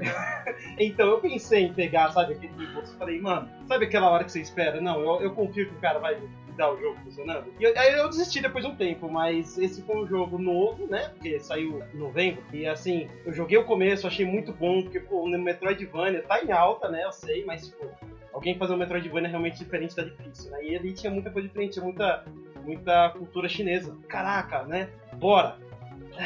Fizeram um jogo e o jogo não funciona. E aí, cara, não É. dá pra isso acontecer, não dá, entendeu? É, tipo, É BR? Não, não é. Ainda bem. Ainda bem, porque senão, né? é mais É. um BR, né, pra galera, né? Então, cara, é um jogo novo, assim, que eu acho que realmente ninguém jogou. Não joguem porque eu duvido que vai funcionar. Então, talvez daqui a um tempo vá funcionar, talvez daqui a um tempo vai funcionar. Acho eu. Famoso pica do demo, né? Demon Peak. que droga, cara. É, Que droga. então, eu não ia soltar essa piada, não é sabe? Já- Pior que já- a arte dele é bem maneira, né? É, a arte é da dos hora. monstros e É tudo. da hora. Uma pena. É É bonitão. muita pena, mesmo, mesmo, é muita pena. É triste porque é um jogo barato, né? Ia ser acessível pra muita gente. Uma foi. promessa que não deu, né? Tipo No Man's. Sky, a diferença é que o No Man's Sky pelo menos abre o jogo. Já que estamos nessa vibe de falar mal, tem um jogo que eu comprei que eu achei, nossa, vai ser do caralho, esse jogo é indie, não sei o que. Dungeons The Eye of Draconos. Eu comprei um 4-pack lá no Steam. Que de jogo, mano. Que droga de jogo. Esse jogo é uma porcaria. A dublagem do jogo é ruim, a arte do jogo é ruim, a história, se é que pode se chamar aquilo de história, é ruim. Nossa, é tudo ruim. E eu joguei até o fim aquela b... só pra saber o que, que ia acontecer. Nossa, eu joguei, eu tinha dado pro Felipe uma cópia e daí falei, meu, não joga. Não abre, não baixa, é um lixo esse jogo. E tá aqui, eu tenho no Steam aí uma cópia, duas cópias dele e eu não sei o que, que eu vou fazer com essa coisa. Vou enfiar no meu, né, sei lá, no, no Demon's Peak aí. Caraca. Isso aí é uma... Combinou, combinou, combinou. Cara, isso aí é tipo um bicho empalhado, cara. O bicho empalhado. Você não, você não vai. Você não tem ele porque você quer cuidar ele, porque você quer carinho. Você tem ele porque você sabe que ele tá morto. Exatamente. Tá. Você não tem um urso empalhado na sua sala porque ele vai estar se mexendo e ser feliz com os seus amiguinhos e tal. Você tem ele porque ele tá morto. Entendeu? Você tem ele pra falar, olha essa m que eu tenho aqui exibindo. Mano, ruim é pouco, hein? Tô vendo aqui, meia nossa. Pô, Mas, na verdade, na verdade, eu ia perguntar: foi você ou foi o Hirato que me deu esse jogo? Foi Ah, Hirata, fui né? eu, fui eu. Eu tinha quatro. Tá bom, eu, eu não vou abrir, eu não vou abrir. o jogo. Vai Não, Pô, dá uma cópia pra mim, vamos jogar aí, mano. Vai ser da hora. Você dá uma licencinha aqui que eu tenho que ligar a máquina, porque agora vai começar a lavar a roupa suja aqui. Ah. eu lembro que eu ganhei o jogo uma vez, aí eu fiquei pensando que pô, foi, o, foi o Jack ou foi o Hirato que me deu, sabe? Não, mas eu dei pra vocês porque eu achei que era da hora, sabe? Só que eu joguei antes de vocês. E daí, É, nossa. Não, espera aí. Deixa eu entender uma coisa. Você comprou quatro cópias do jogo, você comprou Isso. uma cópia e veio elas. Não, você comprou duas e veio duas. É, é, eu comprei um pacote de quatro cópias. Que era mais barato Jesus. do que comprar só um. Aí veio as Entendi. quatro. Promoção da Steam. Já era um sinal, né? Já era um sinal. Eu não vai parar de comprar quatro? Ai, caraca. Nossa, que triste, velho. Aquele negócio, você não vai se ferrar sozinho, cara. Você tem que mostrar todo o desgosto com os amigos. Não, ele mostrou. Mostrou. Ai. Eu tenho um jogo aqui pra acrescentar pra lista. Esse jogo aqui é um jogo que quase ninguém jogou, mas não porque a galera não gosta do jogo ou porque não conheceu o jogo. E sim, não jogaram ele porque não tem fibra pra terminar esse jogo, não tem a resistência moral e ética pra terminar esse jogo, não tem os culhões necessários. Tá? E o nome dele é Super Meat Boy. Ah, Super menino de carne. E pro, pra quem não tá muito familiarizado com a cena indie aí, né? Super Meat Boy, basicamente, um joguinho indie lançado lá em 2008. Teve até um documentário no Netflix, né? Indie Game The Movie, ah, onde você controla menino de carne. E você tem que salvar quem? A namorada dele, que é a Bandage Girl. E que ela foi sequestrada simplesmente pelo Dr. Fetus, que é só um feto numa cúpula tá, que serve de cabeça pra um robô. Esse é o chefe do, do game. o jogo segue essa linha lateral, né, side scrolling. Ele vai te apresentando telas. O objetivo simplesmente é você chegar do ponto A ao só que pensa no jogo em ponto. Esse é um Nossa. jogo que a galera me acompanhou aí, viu, viu eu jogando. Não tem uma fase do inferno mesmo? Tem. Então, Tem. É literalmente infernal. Tenho orgulho de dizer que eu zerei esse caraca, você é o bichão, hein? Cara, eu zerei esse jogo. Mas é o que eu tô falando, a galera Ele é o pica do Demon. ele. É. Ai, meu Deus. Ai, meu Deus. Mas a galera não conhece esse jogo direito. Não é porque ele ficou desconhecido, não, porque ele até que fez uma famazinha boa. Peraí, fala de novo o nome do jogo. Super Meat Boy. Meat Boy. Ah, Super menino de carne. Super Meat Boy é foda. É, não, não tem como salvar, não. É mentira. Difícil, cara. Tem. Opa, você tem. É que assim, eu sou adepto, como eu disse no começo, né? Jogos aleatórios. E eu não vou pela história, cara. Eu vou pelo sentimento. Sentimento de ódio. É, sentimento de ódio algumas vezes, mas é um sentimento. Não, sabe um jogo que eu. É mais recente, assim, que realmente eu acho difícil ter jogado? Que é da Telltale. Foi o primeiro título que eles lançaram. Não, foi o segundo deles. O primeiro que eles lançaram chamava Texas Hold'em. Era um jogo de, de poker, né? De, de carta. Tinha alguns personagenzinhos famosos de outras franquias. E esse foi o segundo foi o segundo jogo que eles lançaram e o primeiro adventure, que chama Bonnie. Não sei se vocês conhecem os quadrinhos do Bonnie. Cara, o Bonnie, os quadrinhos eles são sensacionais, assim. O personagem, ele parece o né? Ele parece um personagem de cartoon. E a história é que ele, ele e os primos dele foram expulsos de Bonneville. E eles vão parar num mundo de fantasia. Muito do Senhor dos Anéis. Ele tem muito uma coisa de charge, mas ao mesmo tempo que ele tem um humorzinho daquele tipo, tipo Snoopy, tipo Calvin Haroldo, ele tem uma atmosfera de aventura, de outro mundo, de fantasia, até de dark fantasy, e o cara consegue achar um tom ali, equilibrar muito bem isso, a arte então, e aí eles, eles lançaram, acho que a Telltale já tinha essa ideia de lançar, que nem ela faz hoje em dia, episódico, né? Lançar episódio 1, 2, 3 do The Walking Dead, do, do jogo do Batman. E eles faziam isso, eles lançaram o volume 1 Out of Bonneville, que nem o primeiro volume dos quadrinhos mesmo, da graphic novel. Lançaram o 2, The Great Cow Race, a grande corrida das vacas. Era bem fiel aos quadrinhos e depois não lançaram mais. Na época, 2005, não tinha assim, não era tão fácil co- conseguir as informações. A Telltale é uma empresa pequena também. Mas é, pelo jeito, não acho que não vendeu o suficiente. Eu não, não sei, realmente procurei já informação a respeito do porquê foi cancelado. Teve uma crítica legal na época. Eu acho que talvez a ideia deles foi muito avançada pra época, porque quando The Walking Dead saiu, ele era um adventure diferente dos adventures que a gente tinha na década de 80 da, da LucasArts. Os, os adventures da década de 80 eles tinham muito puzzle e às vezes a gente ficava até muito é, emperrado por causa desses puzzles, né? E os da Telltale, eles são quase um quadrinho interativo, né? Uma novela visual. O importante dos caras é, é mostrar a história pra você, que sempre pela história eles pegam, né? Toda vez que sai um jogo da Telltale, a crítica vem falar: Ah, Telltale, mesma fórmula, não sei o que, engessada, bababá. Aí quando chega no episódio 3 e 4, vem as críticas: Telltale inova, encerra a primeira temporada de Batman com capítulo. Os caras- Porque o enredo sempre é incrível, né? Então sempre é assim. E eu acho que na época o pessoal olhou e ficou meio, pô, mas cadê puzzle? Cadê. E, e olha que assim, o do Bonnie, ele era até mais inovador que esses de hoje em dia, porque ele, ele tinha algumas fases que você controlava, por exemplo, a grande corrida das vacas tem uma hora que você corre, mesmo com o Bonnie, você tinha que. Ele mudava um pouquinho o gameplay. Os de hoje é muito mais é, escolher frase e Quick Time Event, é só isso mesmo. Até o primeiro do Walking Dead, né, tinha algumas fases de tiro que você controlava a mira, e eles foram cada vez deixando mais uma novela interativa mesmo, quadrinho interativo, né? Uma visual novel. Mas é um jogo que eu fiquei viúvo, assim, e é bem legalzinho, é bem divertido. É, eu tô vendo os gráficos aqui, ele é bem bonitinho, simpático, o Bonnie. Já que o negócio é jogo bonito, não sei se eu falei no One Up, eu acho que sim, mas eu falarei novamente. Ephemerid A Musical Adventure. Esse eu recomendei até num, num vídeo compartilha lá do Andarilhos da Mídia. Esse jogo é maravilhoso, mano.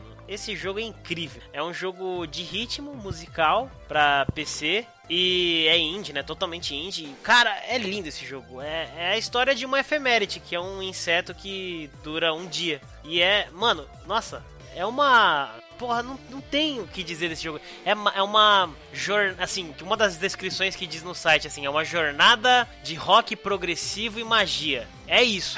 Cara, Mas- é muito louco esse jogo. A música é linda, é maravilhosa, a arte é linda. Fizeram um jogo do Pink Floyd? Como é que era?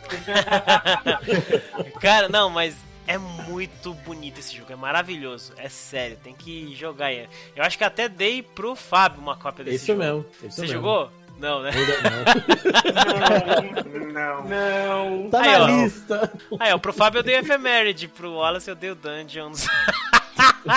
Olha aí o Alan. A gente Ai. vê aí, né? Eu não vou falar nada não. Gostar, cara. TV, né? Mas eu achei que era Gostar- bom. É tudo bem, eu entendo que a intenção foi boa. A intenção foi.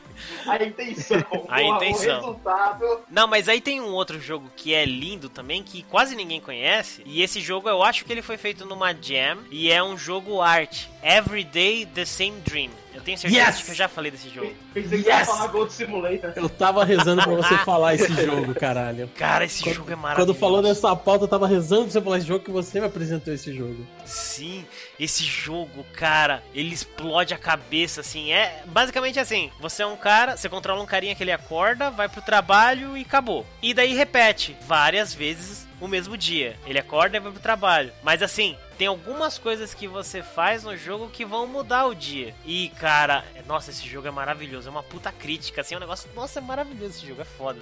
Eu amo esse jogo. Eu já joguei umas três vezes até o fim. cara, é lindo, é lindo.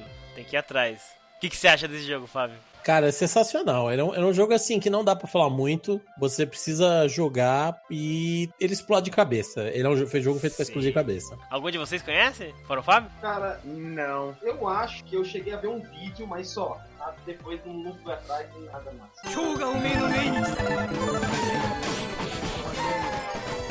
Cara, tem um jogo, é que ele não é novo, não é novo, mas assim, eu quero muito falar, porque assim, é um jogo que pouca gente joga, e é a mesma coisa do Super Meat Boy, não, as pessoas não têm culhões, né, porque realmente dá medo.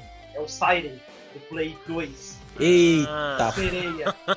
ele é um jogo, ele eu acho que é um jogo chinês de terror psicológico, sabe, naquela parada baseado em fatos reais, sabe, que, que quando você pesquisa os, entre aspas, os fatos reais, você começa a ficar mais cagaço ainda, porque a parada realmente é, é bem tensa. Ah, cara, a história é chinesa. É sempre, não, Sempre vai ser assim. é o seguinte, na época.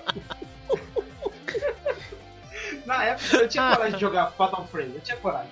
Mas Siren eu não tinha. Porque assim, o jogo na verdade não tinha nada. Não acontecia muita coisa. Mas ele fazia de uma maneira que, que parecia que ia acontecer, que você, você ficava, cara, eu vou parar de jogar esse negócio. Por quê? Porque eu não sei quando vai acontecer. Então eu vou desligar o videogame. Geralmente era à noite isso, você ficava jogando, né? Tava de noite, aí começava a ficar parada tensa, você desligava assim, eu desligava o videogame falando, ah, eu vou parar porque eu tô cansado. É tá cansado, porque eu tava cagando de medo. então assim, assim, quem for jogar hoje, ele tem um gráfico um pouco melhor que o Silent Hill 2. Porque o Silent Hill 2 tem um- gráfico horrível. Ele tem um gráfico um pouco melhor, mas, cara, é meio ruim, assim. Você olha hoje e fala, mano, ah, parece um Play 1 portado, tá ligado? Pro Play 2, assim. Mas, cara, a parada é, é muito tensa. É muito tensa mesmo, porque é aqueles jogos que você, você não tem nada. Não tem nada. Você tem um pedaço de pau, eu acho, um ok, você tem. Você tira umas fotos, sabe, mano? E é isso. O resto você corre, negada. É isso, o jogo inteiro. Corre, porque se você pegar você morre. Aí, aí o jogo é fragmentado em várias histórias. Cada história é um protagonista e sempre alguém vai morrer de uma forma muito brutal. Porque os chineses, eu acho que eles gostam disso. Bastante. Então, cara, é um jogo que eu falo, joga, eu não tenho mais coragem, eu acho que, acho que eu jogaria hoje. Talvez. Mas eu ainda falo que esse é um jogo que consegue falar, esse é de terror. Não é que nem alguns jogos hoje, né? Que, mano, até mesmo se você não tem medo, você, você joga porque, cara, é só jumpscare um atrás do outro. Cara, esse jogo é foda. Eu joguei. Eu não acho os gráficos dele zoado, não, cara. Eu, eu, eu, eu gosto. Eu ia É, falar por- isso, tô vendo aqui, parece bom gráfico. É, porque eles usam um esquema de textura fotorrealista, então o rosto dos personagens é muito realista, assim, é... E, e eles usam um monte de filtro de imagem, né, que deixa escuro, que disfarça muito bem. Eu me lembro que na época eu fiquei impressionado. Se eu não me engano, esse jogo ele foi criado pelo produtor do primeiro Silent Hill, e o único problema dele é que ele tem um lance, ele é meio cryptic, assim, sabe? Ele é meio enigmático, É, Pra você resolver uns puzzles não faz o mínimo sentido, assim, as coisas. Tem uma hora que você passa num poço, aí você tem que jogar um item no poço, porque na outra história do outro personagem ele vai passar por umas catacumbas subterrâneas e ele vai encontrar aquele item que você jogou no poço. E não tem nenhum indicativo disso, né? É, Mas é um jogo puta que pariu, cara. Eu, eu me cago de medo desse jogo também, mano. Esse jogo. Porque o que nem o. Você falou do, do das fotos lá, como é que é o nome? Fatal Frame. Fa- o fa- Isso, o, o jogo que tem a animação zoada, né? Porque o falta frame. não deixa de ser. E que que tem animação zoada, né? Porque falta frame, mas é. Ele. Bom, ele. de fato ele... ele tem uma animação zoada, mas tudo bem, vamos lá. é verdade, é verdade. Mas ele tem um traço mais anime. E esse jogo, ele tem essas texturas aí que é fotorrealista. É muito. O cara sabe trabalhar muito bem com o gráfico do Play 2, eu acho, nesse jogo. E teve vários, hein? Teve até, acho que pro Play 3 teve Siren. Olha, eu Teve só, uns- eu só tive quase tudo do Play 2. então, É, esse, esse eu não macabro. me arrisquei, não, sério. É, foi um jogo que me pegou de surpresa na época que eu falei, ah, Fatal Frame, Silent Hill, já zerei. Ah, não manjo disso aí. É, manja nada, mano. Tá achando que. Não, mas ó, nessa pegada aí de jogos de terror também, acabou de me ocorrer aqui de um jogo que quase ninguém jogou, e eu acabei também que quase não joguei, ah, mas justamente pelo Por motivo que eu sou cagão pra caramba de terror, velho. E chama-se Eternal Darkness. Joguei. Maravilhoso. Alguns conhecem, outros não. Mas a questão do jogo é o seguinte, cara. Ele brincava com o esquema da loucura do jogador, com o nível de sanidade do jogador. Então, você tava jogando, aí de repente, do nada, o volume da TV simplesmente começava a baixar. Como a gente. Assim, todos aqui são de uma idade certa avançada, né? creio eu que acima dos 20 anos, pelo menos. Todo mundo aqui jogou na TV de tubo, né? E a maioria das TVs de tubo, quando você ia baixar o volume, ela aparecia aquela barrinha verde, né? Escrito volume mesmo, e começava a, a buscar pra baixo. E esse jogo, ele criava um HUDzinho na tela ali, do nada. Você tá jogando, daqui a pouco ele do nada começava a aparecer que ele tava baixando o volume da TV. Aí me diz uma coisa, como é que você vai continuar jogando o jogo onde você tá sozinho, na frente da TV, 3 horas da manhã, não tem nada. Do nada, o volume da TV começa a baixar. Fala. Do, do nada o capiroto ele ia fazer uma visita no meio da, da madrugada. ele começava a baixar sozinho. Ou quando você desliga, né? jogando. Desliga É, a TV. do nada aparecia a tela azul, tipo videogame desconectado, sabe? Invertia a tela, lembra? Invertia a Podia inverter a tela. tela. Nossa. Ele ficava sem vídeo, sem som. Mano do céu, cara. Eu até hoje, esse é um jogo que quase ninguém jogou, justamente por isso, pelo nível de cagaço, cara. Esse Eu não jogo consegui terminar o jogo. eu joguei numa casa de prazer também, aqui onde eu morava. Ah, Ah, e várias vezes eu chamei o cara, ô, tá com defeito. é, mas. Cara, é muito louco. Esse jogo, ele até se relaciona com o que a gente falou no episódio passado, que é o One Up 18 Expectativas Sim. para 2018, porque, ao meu ver, ele tem muito de Cthulhu Mitos nele. O Sim. tema Dark, a coisa da sanidade, né? Que é uma coisa re- frequente, recorrente no Cthulhu. Cara, é maravilhoso esse jogo. Esse jogo é um que eu fico triste por ele não ter seguido adiante. De verdade. Eternal Darkness ficou lá no GameCube e. e nem sei qual outro console, acho que PS2? cara, Cara, eu eu, lembro eu Não, jogo- é exclusiva da GameCube. Exclusivo do GameCube? É da, da Crystal Dynamics, acho que é, né? Então. Knights, um negócio assim. É, eu lembro que foi muito triste isso. Falar pra você que, cara, eu acho que mesmo que ele tivesse sei um remake, né, hoje, a galera não ia entender o jogo. A galera ia ter uma certa dificuldade pra, sabe, captar o que ele quer passar pra você. Não, veja bem, hoje em dia, ah, pra molecada que joga, joga, olha, papo de velho. No meu tempo! No meu tempo! Não, mas hoje em dia, cara, se você não fizer um jogo com um manual de 37 páginas, três vídeos tutorial no YouTube e possivelmente mandar um e-mail pro cliente, ele não vai entender. Imagina Eternal Dark, né? né? E ainda assim a pessoa vai tentar, sei lá, te processar porque você fez um jogo ofensivo. É verdade, a Caraca, é Vocês estão vocês estão assinando atestado de velho mesmo, né? Ah, minha época! Fica na sua aí, vai. Caraca. Vocês estão atestando. Cala a boca aí, vai. fica quieto. Eu vou- Me senti jovem agora. Os caras- Essa molecada de hoje em dia aí, ó. Vocês estão assinando atestado de velho. Vou nem pedir o RG, viu, pra entrar no grupo. O RG esfarela na mão.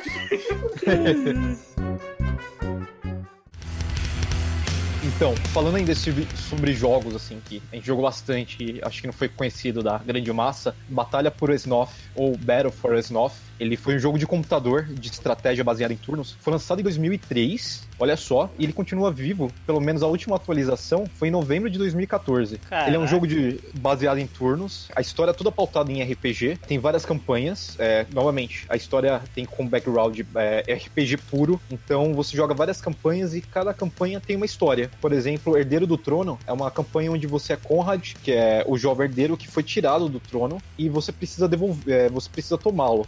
Então você passa por é, vários lugares desse, desse mundo de, de Westnot até conseguir chegar ao seu trono novamente, né? E tirar o seu tio malvado que lhe tirou o direito de ser herdeiro. Em outros, por exemplo, o Conto dos Dois Irmãos, você tem a história de um cavaleiro que precisa encontrar seu irmão e salvar uma pequena vila de um necromante que está tentando trazer de volta alguma entidade do submundo. O legal dele é que a comunidade ela foi extremamente importante, é, criando mais campanhas. Nele você pode editar o seu mapa. Então eu posso criar um mapa e, e chamar uma outra pessoa para jogar em qualquer parte do mundo e a gente testar ali uma batalha naquele mapa. O mapa é importante porque, por exemplo, se você é um necromante e você tá dentro de uma caverna, você tem um adicional de magia. Então você tem vantagens para jogar contra outro jogador. Se você sai dela e fica exposto ao sol, então você tem ali uma penalidade também. É igual o RPG mesmo. Um legal dele é exatamente isso, tipo, essa quantidade de modes que ele foi recebendo a todo momento. Lembrando que Games Modes a gente falou lá no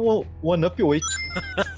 Barulho da moedinha. É, Nessa foi rápida, hein? Essa foi de Caramba. Enquanto vocês falavam, reclamavam aqui, né? do- da galera que tá zangado, eu fui lá no Spreaker. Caraca, mano, que jogo maneiro, hein? Esse aí que você tá falando. Nossa, demais, assim. E o Porra, a melhor de batalha do Smirnoff, mano. Adoro. Tá louco. Pior que eu, eu, eu abri o site aqui, eu, eu imaginei você fazendo exatamente essa piada. O, tá rapaz tá ligeiro mesmo, viu? Ele Cara, é precavido, sabe de pisa. Tem que ser, né? E, novamente, ele é, ele é feito pra PC, então ele, ah, ele tá pronto pra qualquer plataforma, não importa se você tem Mac ou aqueles computadores com Linux, que ele roda também, muito bem, inclusive. O computador da Novamente- Xuxa roda? Pior que roda. A comunidade ela foi tão, ela é tão participativa nesse jogo, assim, que eles fizeram tipo, de tudo pra rodar em qualquer possibilidade. E, e ele tem português, você quer testar o seu inglês, ele tem inglês, ele tem finlandês, enfim, é, ele tem é, traduzido para todas as línguas possíveis e a história é muito boa, a- o enredo, no, no geral, é bem fluido também, o jogo roda muito bem em qualquer computador, o trabalho de som também é bem legal. Se você gosta de RPG e jogo de turno, esse é o seu momento. Batalha por Esnot tá aí disponível para baixar de graça, inclusive. Caramba. O, o, o, o Thor fala de um jeito que parece que ele tem contrato, né, com a galera dos É, jogos. cara, ele fala Mano, bem. Meu Tá Deus. aí, pra você jogar de graça. É isso aí, garoto. Fica Você- a dica falou- aí, Ubisoft. Inclusive, eu vou mandar um link aí, ó, com 10% de desconto se você acessar pelo meu link. É só escrever, é só escrever Isso, o One Up Podcast e você ganha um cupom de 10%. O One Up sou mais o Thor. Aí. É. Você ganha 10% de desconto aí numa compra lá na sua na loja. Alguém tem que ser capitalista aqui, né? Vai ter, aí tem a camiseta do Cadê o Botão de Clicar? O... Tem um jogo também, é uma série de jogos, na verdade, né? Que é mais recente e tal, e é bizarro, é tosco. Você vê o gráfico do negócio, é podre. Eu não assisto a série, é baseado numa série, mas eu joguei todos, eu fiquei viciado, eu salvei todos. The Walking Dead. E eu fiquei, não, é. Não, não, não The. Walking Dead é bom, né, pô? Sacanagem. The Walking Dead da Telltale é foda, é muito melhor que a série. Não, não, eu tô falando baseado numa série que é tosca. É isso que você É, falou. ah, tá, é. Não, na verdade. Não, não, a série é, é famosa e tal, os jogos é que são toscos. Que é Ah, CSI Crime Scene Investigation da Ubisoft, cara. Sempre vi, nunca joguei. Cara, é, é eu não Eu podre. ia falar a mesma Achei que, ele coisa. ia olha. falar, achei que ele ia falar assim, sai grande. Cara, eu não sei como eu cheguei nesse jogo. Eu não sei, eu não sei realmente. Eu sei que eu peguei esse jogo e eu comecei a jogar e eu não acompanho, eu nunca vi, acho que um episódio de CSI, de nenhum. Mas é, o jogo ele tem a cena do crime e você investiga a cena do crime. Então você clica e você analisa o corpo. Ele tem um lance. Eu já sei como é que eu cheguei nesse jogo. Porque eu gosto muito do Eleanor. E o Eleanor tinha isso. E teve uma época que eu peguei o Eleanor, eu rejoguei ele todinho, salvei. E eu acho que eu fiquei mais na sede daquela parada de investigar a cena do crime, de analisar. Que é um lance que tem também naquele jogo Condemned, né? Criminal Origins. Que tem, ter bem pouco, né? No Condemned. Condemned é mais um FPS. E aí eu acho que eu tava na sede disso, de pegar jogo de, de pista que você analisa. E nesse ponto o jogo sacia isso. Você realmente, se você mexe no cenário ali, você acha alguns itens. Aí você leva pro laboratório, você analisa, você tem que pegar DNA do cara, às vezes o cara não quer cooperar, você tem que interrogar, você tem que conseguir mandar. Mas é super tosco, os gráficos é super podre, só que eu viciei, eu joguei todos e eu achei, eu me divertia muito, tá ligado? Eu joguei, são quatro jogos, são, tem o CSI Crime Investigation, Crime Scene Investigation 2003, aí tem o CSI Dark Motive, que saiu só pra PC em 2004. Aí quando o, o CSI de 2003 saiu pra console, ele já pra Xbox 360 e Play 3, ele já tinha hum, os casos do Dark Motive também, então já era dois em um. Depois teve o CSI Miami, que os gráficos eram mais simples ainda, porque no, no Crime Scene Investigation tinha os personagens da série, os atores em 3D, né, um bonequinho mal feito. O CSI Miami é só arte, é só desenhado, assim, é muito preguiça, da Ubisoft claro. E o último foi em 2006, chama CSI Three Dimensions of Murder. Também volta pro gráfico 3D, é um pouquinho melhor assim os gráficos, mas eu joguei tudo, cara. Mas, pô, você tá falando dos gráficos toscos, mas o jogo é bom. Se ele te divertiu e fez jogar todos. Sim, é verdade, é verdade. Eu acho que no, no que ele propôs ali, ele, É. ele cumpriu, cumpriu bem. Você pegava o corpo até na sala de, do legista e falava com o, na- o cara, falava assim, e acho que é os atores também que dublam. né? Falava, tá vendo as marcas debaixo da unha? Aí você clicava, mostrava, falava, tá vendo? Teve luta, não sei o que lá, vou pedir uma amostra de DNA. Era, era bem divertido. Eu gostei, deu até vontade de jogar de novo.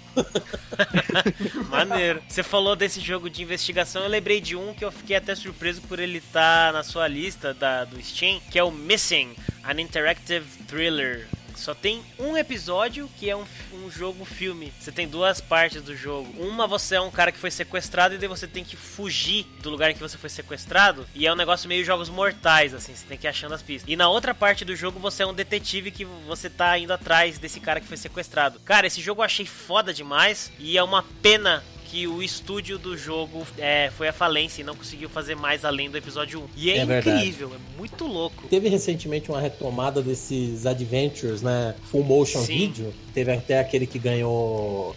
Acho que ele ganhou o BAFTA ou foi o GDC, que foi o Her Story, né? Eu joguei também, muito legal. Eles teve essa retomada, infelizmente esse jogo não rolou. E tem um outro também que eu peguei que ganhou o BAFTA e que tem até uma- uns atores mais conhecidos. Tem um ator que faz um dos anões lá do Hobbit, mas ele também só saiu. Eu acho que ele é episódico e ele, pelo jeito, só saiu a primeira parte. Eu tô com medo de jogar e ficar viúva também do, do jogo. Chama The Bunker. Não conheço. Também Procurarei.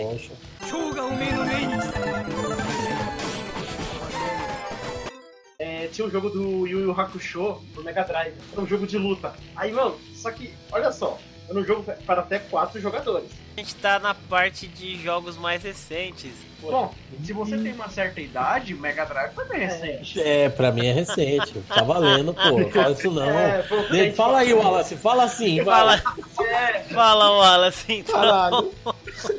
Caramba, a gente tava falando de. Eu tava todo empolgado que eu jogar essa porra desse jogo, porra. Você jogou?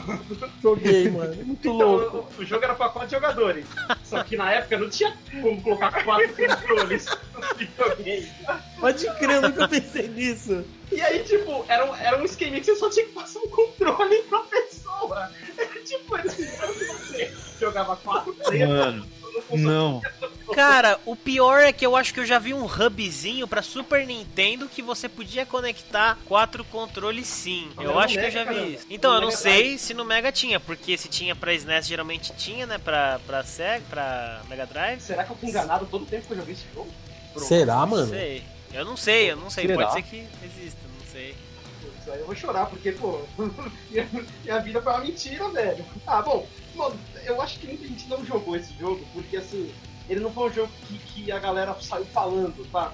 Ele, ele já não vendeu muito lá fora. Então, tipo, quem jogou era, era a galera que assistia o bagulho e, nossa, pirava em um show. Eu pirava pra caramba, né? Isso aí hoje eu também vou comprar pra jogar. Não interessa se for ruim ou bom. Mas, tipo, entendeu que eu acho que muita gente não conhece, até porque eu não, eu não vejo muita gente falando, nossa, meu Deus, né? E o Hakusho do Mega Drive. Olha saca? aí. É, não, ele é bem cult mesmo. Nossa, Olha, olha ali no, no, Me... no chat. nossa, eu tinha. Meu Deus, eu fui enganado. Né?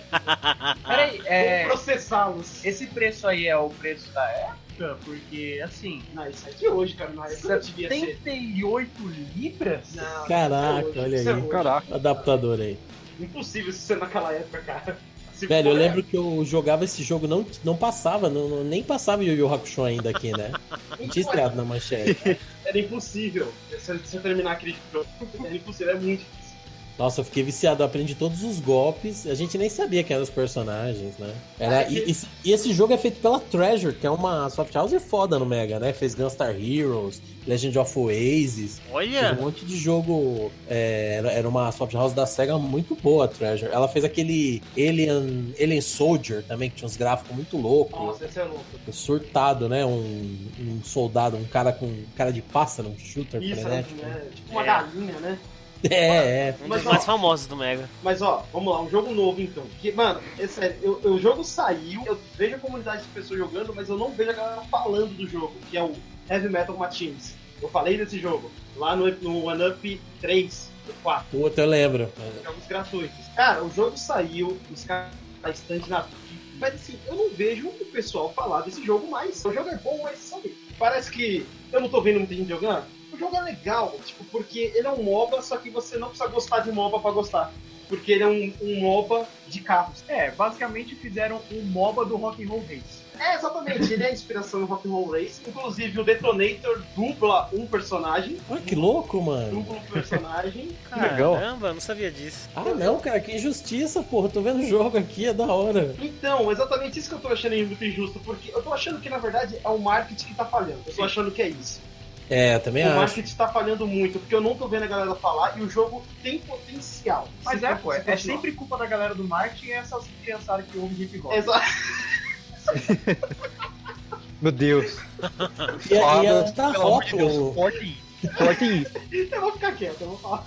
Mas a, a ele- questão eu nem é. ouvi o que que ele falou. Não, é que bom. Deixa que bom. assim, né? Deixa É, assim. é melhor. A questão é, é um jogo que eu não tô vendo a galera falar, e assim, qual que é a consequência disso? O jogo morrer. Então a gente vai ter um jogo bom, que pode morrer, um jogo gratuito, inclusive, né?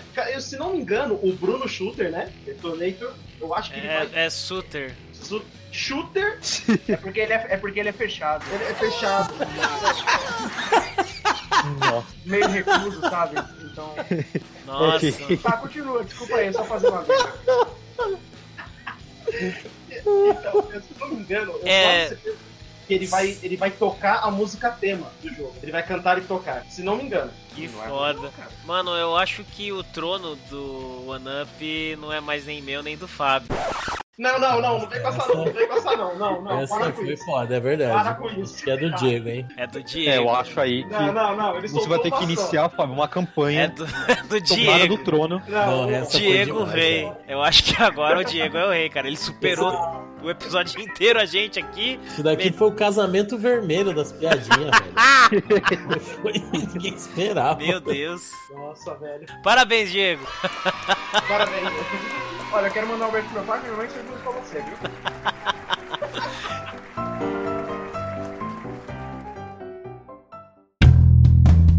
Então, o meu jogo, cara, eu não sei se ele é tão desconhecido assim, mas eu acho que sim, porque ele é um jogo que ele, ele teve uma ideia muito boa, mas ele errou, sabe? Que foi uma tentativa de comeback aí do Guitar Hero, foi o Guitar Hero Live, lançado em 2015. Vocês chegaram a jogar? Não Guitar tenho Hero certeza. Live. É, Não.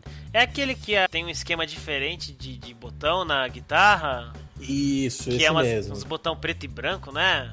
Isso. Ah, eu mesmo. joguei.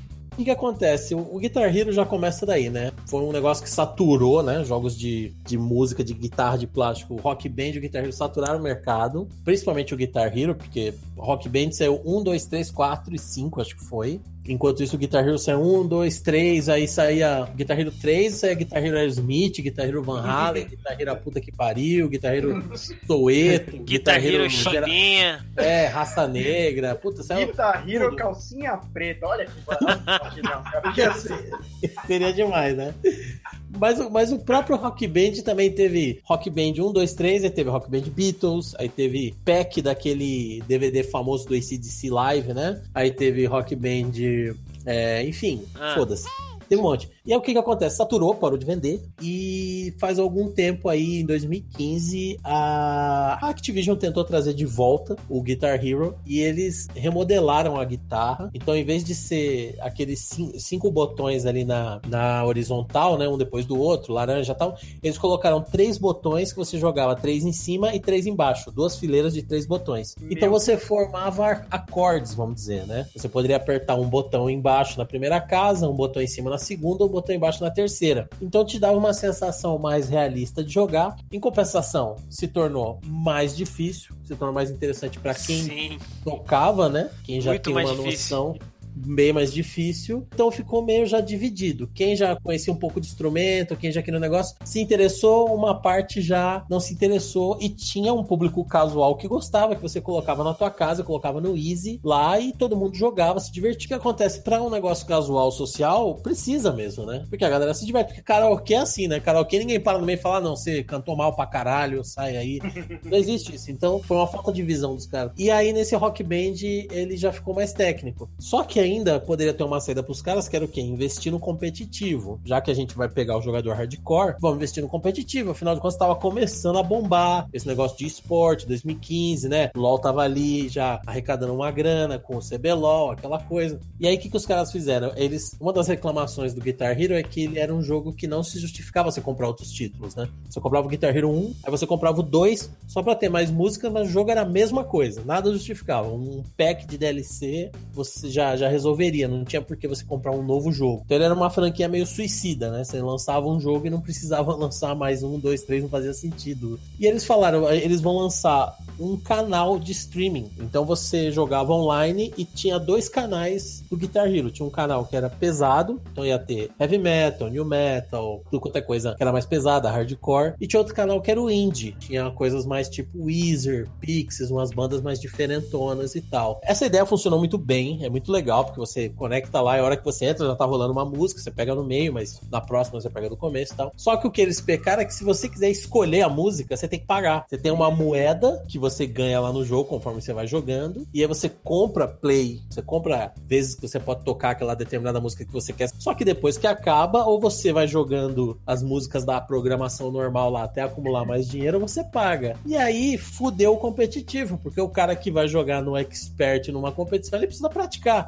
Então eu não tinha como. O que eles vendiam era o passe de festa. Esse passe de festa era tipo assim, uns 7 dólares, daria uns 15 reais. Só que uma assinatura do Spotify é isso, cara. E o passe de festa, ele, ele abria as músicas durante 24 horas. Então era tipo assim, pra você tocar na festa, todos os seus amigos tocar. Só que ficava 24 horas só aberto aquilo ali. Então isso foi mal planejado. O, a guitarra era muito hard para quem era jogador casual. para quem era jogador expert, eles não ofereciam um suporte assim pro competitivo. Então acabou enterrando de vez mesmo a franquia. É, e é uma pena, porque era muito divertido. Eu comprei pro Xbox 360 porque tava muito, muito barato. Aliás, do PlayStation 3. E eu joguei bastante, me diverti. E é uma pena, porque era uma ideia que quase chegou lá. Quase. Foi uma grande perca. Foi uma grande Olha. perca. Ideia de perto.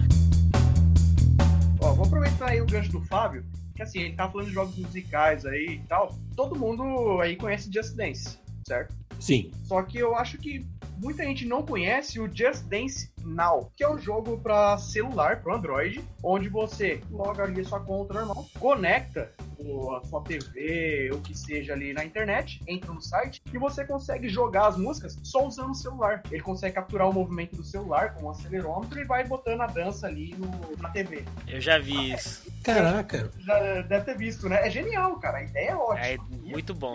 Só que aí, né, só pra relembrar aqui os presentes na mesa, é a Ubisoft, né? Eles cobram por música. Nossa. Eles cobram Aê. por música. Só que aí tá. Não, aliás, eles não cobram por música que você quiser comprar. Você compra a música e fica tocando ali. Eles cobram por música que você dançar no jogo. Por play, eles Então, cobram tipo, por jogada. Por play, por play. Você tem que comprar a música e aí daquela música você compra três plays daquela música. Você Ah, vender a é. música, então. Não, não, não, mas e a, a melhor parte? A melhor parte tá vindo. E se você tiver, você pode jogar até 8, 10, 20 pessoas na mesma sala. Isso é genial. Se as 20 pessoas não tivessem que comprar a mesma play pra poder jogar e compartilhar Caraca, é tipo, é ficha de fliperama o bagulho, mano. Exata. Imagina um fliperama onde pode jogar 20 pessoas ao mesmo tempo. Aí funcionava, porque é um fliperama. É, o problema é que é 20 pessoas jogando no mesmo fliperama. Entendeu? É justo disso. é muito bom, muito bom. Parabéns. triste. No- é, nos jogos musicais ainda, já que também teve, o Fábio, aproveitando aí que você falou até nos jogos ali que tem seis botões, né? Isso. Teve aí o Rocksmith. Rock Ah, cara, Silva. Rocksmith. E, cara, foi genial esse jogo. Uma Foi. pena que eu acho que esse aí, ele já não chegou muito pro público geral, porque esse aí era bem de nicho, era bem hardcore. Porque enquanto veio aí o Guitar Hero só com uma guitarrinha de plástico. Aí de repente veio o Rock Band fazendo escalation, né? E aí não era só a guitarra, tinha também a bateria e o microfone. No Rocksmith, você só tinha que comprar o cabo certo, porque você tocava com a própria guitarra. O jogo era incrível. O problema é, aí que a parada não ia ser você, ah, vou participar de um jogo de música. Não, você ia literalmente tocar. Então, se você não souber nada do instrumento, entendeu? E se você não tiver dinheiro pra desembolsar pra comprar uma guitarra de verdade, você não joga o jogo. É, o, o Não, né? Rocksmith, ele é, ele é um curso realmente pra, pra tocar guitarra, né? Eu É, joguei, ele- um camarada meu, ele comprou no Play, e ele comprou a guitarra, tudo, comprou o cabo no PlayStation 3, aí depois quando ele foi comprar o PlayStation 4, como nada que é do 3 serve, ele deu pra mim, É, e só que o cabo dele acho que tá quebrado. Não, não, usei no PC, que é o meu, meu cabo, isso que é legal, o mesmo cabo serve pro PlayStation, pra Xbox, PC, pra qualquer console. E aí eu cheguei a usar no PC, eu peguei a guitarra emprestada de um amigo, e eu usei no PC, e realmente ele é muito legal, mas ele é um curso, né? É. É um curso a, pra a jogar. ideia do jogo é excelente, só que pena que ele não conseguiu chegar lá, né? Bom, mas É. enfim, ah, o meu foco aqui, na verdade, o jogo que eu ia falar agora, ah, Rapaz. muita galera aí curte jogos de pixel art, né? O Diego foi aquela fita de Mega Drive, né? 3 em 1. 6 em 1.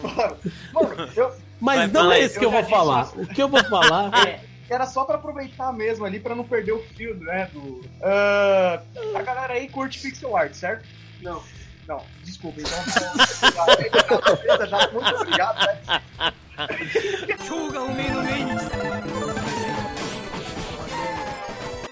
Gods Will Be Watching, que eu gosto Oh. de chamar de Deus tá vendo.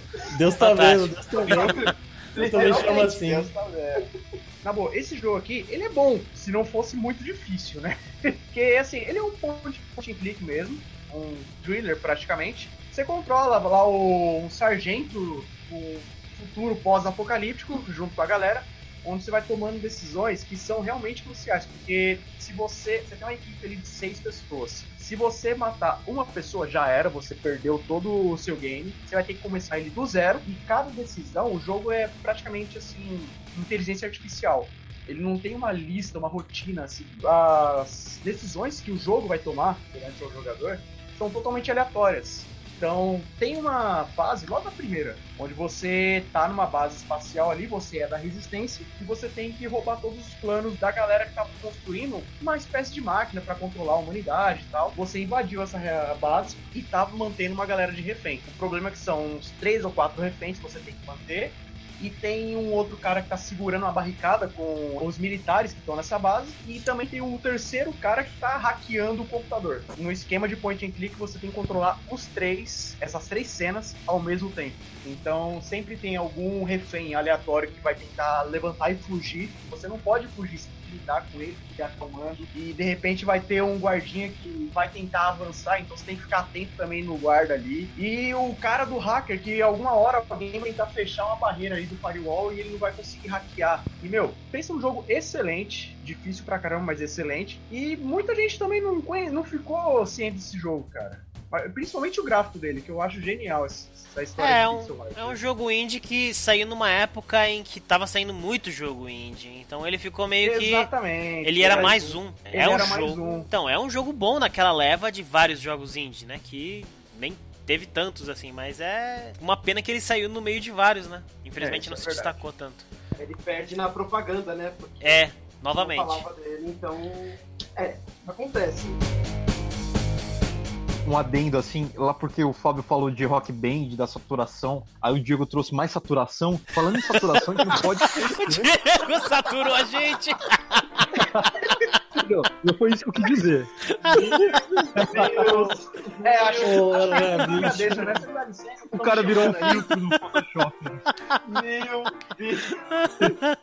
Isso daí eu deixava na edição. Eu, Eu deixava. vou deixar. Pra mostrar Ah, quem que é o Thor, ó. Acabei quem de é o elogiar. Thor? Esse é o Thor. Esse foi o verdadeiro botão de Kikai. Esse foi o botão de Kikai. Achei o botão de Kikai, Da- finalmente. da Bano. Falam-se de saturação como se nunca falaram antes. Né? Não, Vai, mas ó, vai, a, gente teve, a gente teve o DJ Hero, cara. O DJ Hero, imagina isso. Nossa! Esse é ruim. Aí saiu lá Esse do é ruim. rock. Aí saiu lá do rock, não sei o que, a gente foi pros DJs, É. cara. E o Esse mais realmente ninguém do jogou jogo. porque não quis, não é porque não conheceu. Pior que. Eu ia dizer que o jogo não é necessariamente ruim, ele não é. é, mas ele não faz sentido, tipo, onde você joga, que é a picape, tipo, a picape ela não. Os botões e o. o meu, o Scratch é tudo muito ruim. A previsão É. de quando eles lançaram é que eles tivessem vendidos pelo menos um milhão e meio de cópias. No total, eles não chegaram a vender 700 milhões de cópias. Então foi, um, foi assim um erro de. Foi, foi um Mas erro. eles não desistiram. Foi um erro só isso.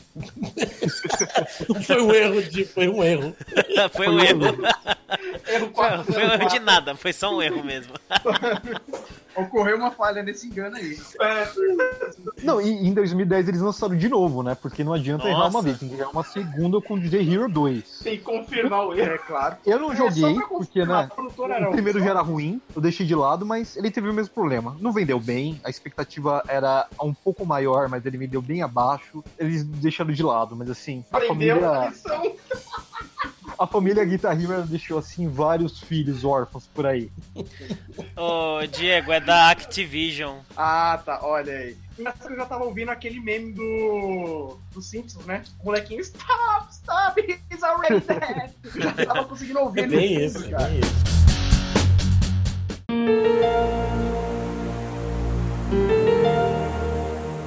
Vamos lá para o nosso próximo bloco. Agora a gente vai fazer aquilo que é a nossa tradiçãozinha. Todos os nossos episódios, né? A gente faz uma pequena lista de coisas, escolhas do One Up. Né? E hoje as nossas recomendações desses jogos que a gente achava que ninguém tinha jogado, mas na verdade, né? então, vamos lá. Eu quero começar pelo Thor, nosso querido Thor. Eu vou sugerir é, Batalha por Esnoff de novo, porque é, ele é gratuito, Muito. é muito bom, vale a pena jogar. Eu vou sugerir também Mickey Mania, pelo saudosismo, pelas cores, pela arte. Ele é, ele é incrível, lembra bastante a infância, uma época muito boa. Ahn, esses dois, acho que esses dois, eles, assim, são bem desconhecidos, são aqueles jogos que eu consigo sugerir e as pessoas geralmente gostam. São bons jogos, bem produzidos e Batalha por Esnoff, na- novamente, tem a, toda a participação aí do, da comunidade. Então, se você quiser participar, inclusive, é, lançar alguma coisa, é só mandar pra eles diretamente, eles analisam depois postam no site oficial. Bom, vamos lá. Ah, primeiro vou recomendar aqui, ó, um que eu voltei a jogar recentemente, que é o Mágica. Cara, Mágico. legal. Olha, muito bom. Câmera top-down, você controla um mágico, como o nome sugere, né? Afinal, se você controlasse também um pedreiro, deve ser engraçado. É, você... é verdade, concordo. Onde o esquema é você sair misturando ah, os elementos pra criar novas magias, né? E, cara, é um jogo interessante, dá um replay, né? Se for multiplayer. né? Exatamente. E dá pra, dá pra você fazer uma bagunça incrível de cruzar raios aí de eletricidade e explodir todo mundo. Não, não, nunca, nunca cruza os raios. É, já é umas referências aí, ó. Já disse o poeta, né? Olha, essa referência aí vai, vai fazer referência à minha lista, hein? Continue. Oh! Oh! Combinar não dava certo. Olha. Se combinasse não dava. Além do Mágica aí, o que eu voltei a jogar também foi o Don't Starve Together. Eu tô numa, eu tô numa vibe de, de joguinhos multiplayer engraçadinhos. Que também, Survivor, cara, é. Compensação assim, o Don't Starve Together não é tão engraçadinho assim, né? Na verdade, ele é meio do capeta mesmo, que te deixa maluco e tudo mais. Cara, ele é um Survivor também top-down, só que você fica perdido numa floresta. E você tem que reagir a tudo que acontece à sua volta. Então vai ficar noite, você não pode ficar no escuro, porque senão você vai ficar maluco. Está dia e chovendo, você tem que dar um jeito de se cobrir, porque você vai ficar, mo- vai ficar doente, logo você vai morrer. E vem uns porcos é, alucinados pra te matar, e abelha e tudo mais. É bem interessante esse jogo. E um outro aqui que eu tô jogando aqui um pouquinho, né? Mas esse aqui é melhor com um party game, né? Com a galerinha. Chama-se Gang Beast. É o melhor mesmo. Cara, esse aqui é, é excelente. Você, já- você leva pra, pra casa dos amiguinhos, assim, pra jogar com o pessoal. Pra você ver o pessoal se matando e quase saindo sangue mesmo, se jogando no chão e tentando um arrancar o fígado do outro, é genial. Porque a galera fica realmente nervosa. Porque você. tá todo mundo se matando e você simplesmente fica no cantinho da tela só esperando o Ciro pegar fogo e na hora que o último cair você volta e ganha tudo. Cara, tem um jogo, é que o Yu Hakusho me lembrou um que eu joguei muito no Play 1, que era o Gundam Battle Assault Arena. Cara, é, não, acho que a maioria lembra de Gundam Wing, né? Era o anime de Gundams, né? Os gigantes e saía no pau, dava tiro e voava no espaço, uma loucura, né? Aí no Play 1 tinha um jogo de luta deles, que ele era 2D. Cara, você imagina tipo um robô dando um Shoryuken, cara. É muito da hora, é muito legal. Tinha tipo os principais, sabe? Os, os mais icônicos, aquele que tinha foice, a- o, aquele que é o que dá nome a um dos Ganda, que é o unicórnio, tá? Que tem um laser da cabeça, cara. É muito bom. Peraí, só fazendo um adendo aqui, tem um Gundam chamado É Unicórnio? o unicórnio. É, tem um, é um, anime é, é Battle Ganda Unicorn. Um negócio assim, eu. E é porque os Ganda tem um chifre que solta um raio. Olha, é, é tão bizarro que eu acho que eu vou jogar. É bizarro porque é legal. Muito legal. Eu aconselho, pode jogar. Eu vale assistir também, é muito legal, porque ele solta raio do chifre. O unicórnio não faz isso, então ele é melhor.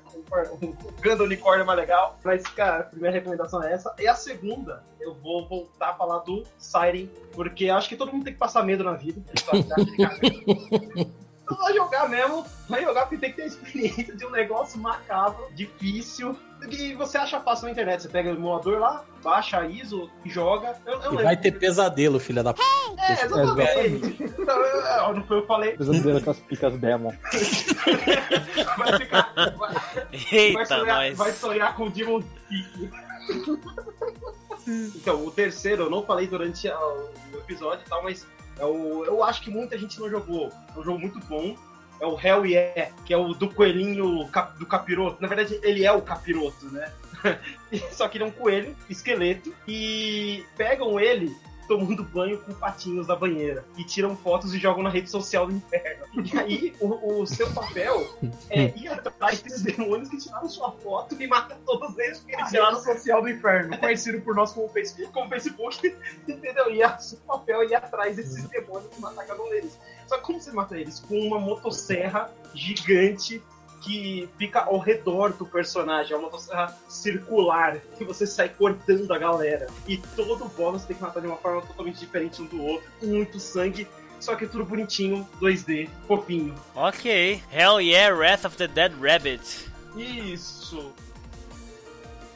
A minha, minha recommendation, a primeira, é que assim, né? Tem muitos jogos indies que não são lançados comercialmente, né? Então, se a gente fosse pegar nessas listas aí. Mas é um dos jogos que eu descobri recentemente, quando- pensando nessa pauta, foi. É, é um jogo feito por fã e é um fighting game, é um beat'em up, imitando aqueles arcade clássicos, tipo Cadillac Dinossauro, Tartarugas Ninjas e tal. Só que foi feito por um fã com aquela linguagem chamada Bore. Pra quem não sabe, o Bore, ele na verdade é uma linguagem que foi feita aquele Beats of Rage, que foi um remake do Streets of Rage, e ficou famoso e tal. Os caras transformaram numa linguagem assim, deve ser de módulo, né? Bem simplesinho e tal, de código aberto. E um cara foi lá e fez um negócio com um estilo visual totalmente diferente. Ele fez um jogo do He-Man, cara. Mas esse jogo ficou muito foda. Porque, tipo, os gráficos é em cel shading. Então, assim, a movimentação do He-Man e tal, ele parece a animação do desenho igualzinho. Você começa o jogo e tem a aberturazinha em,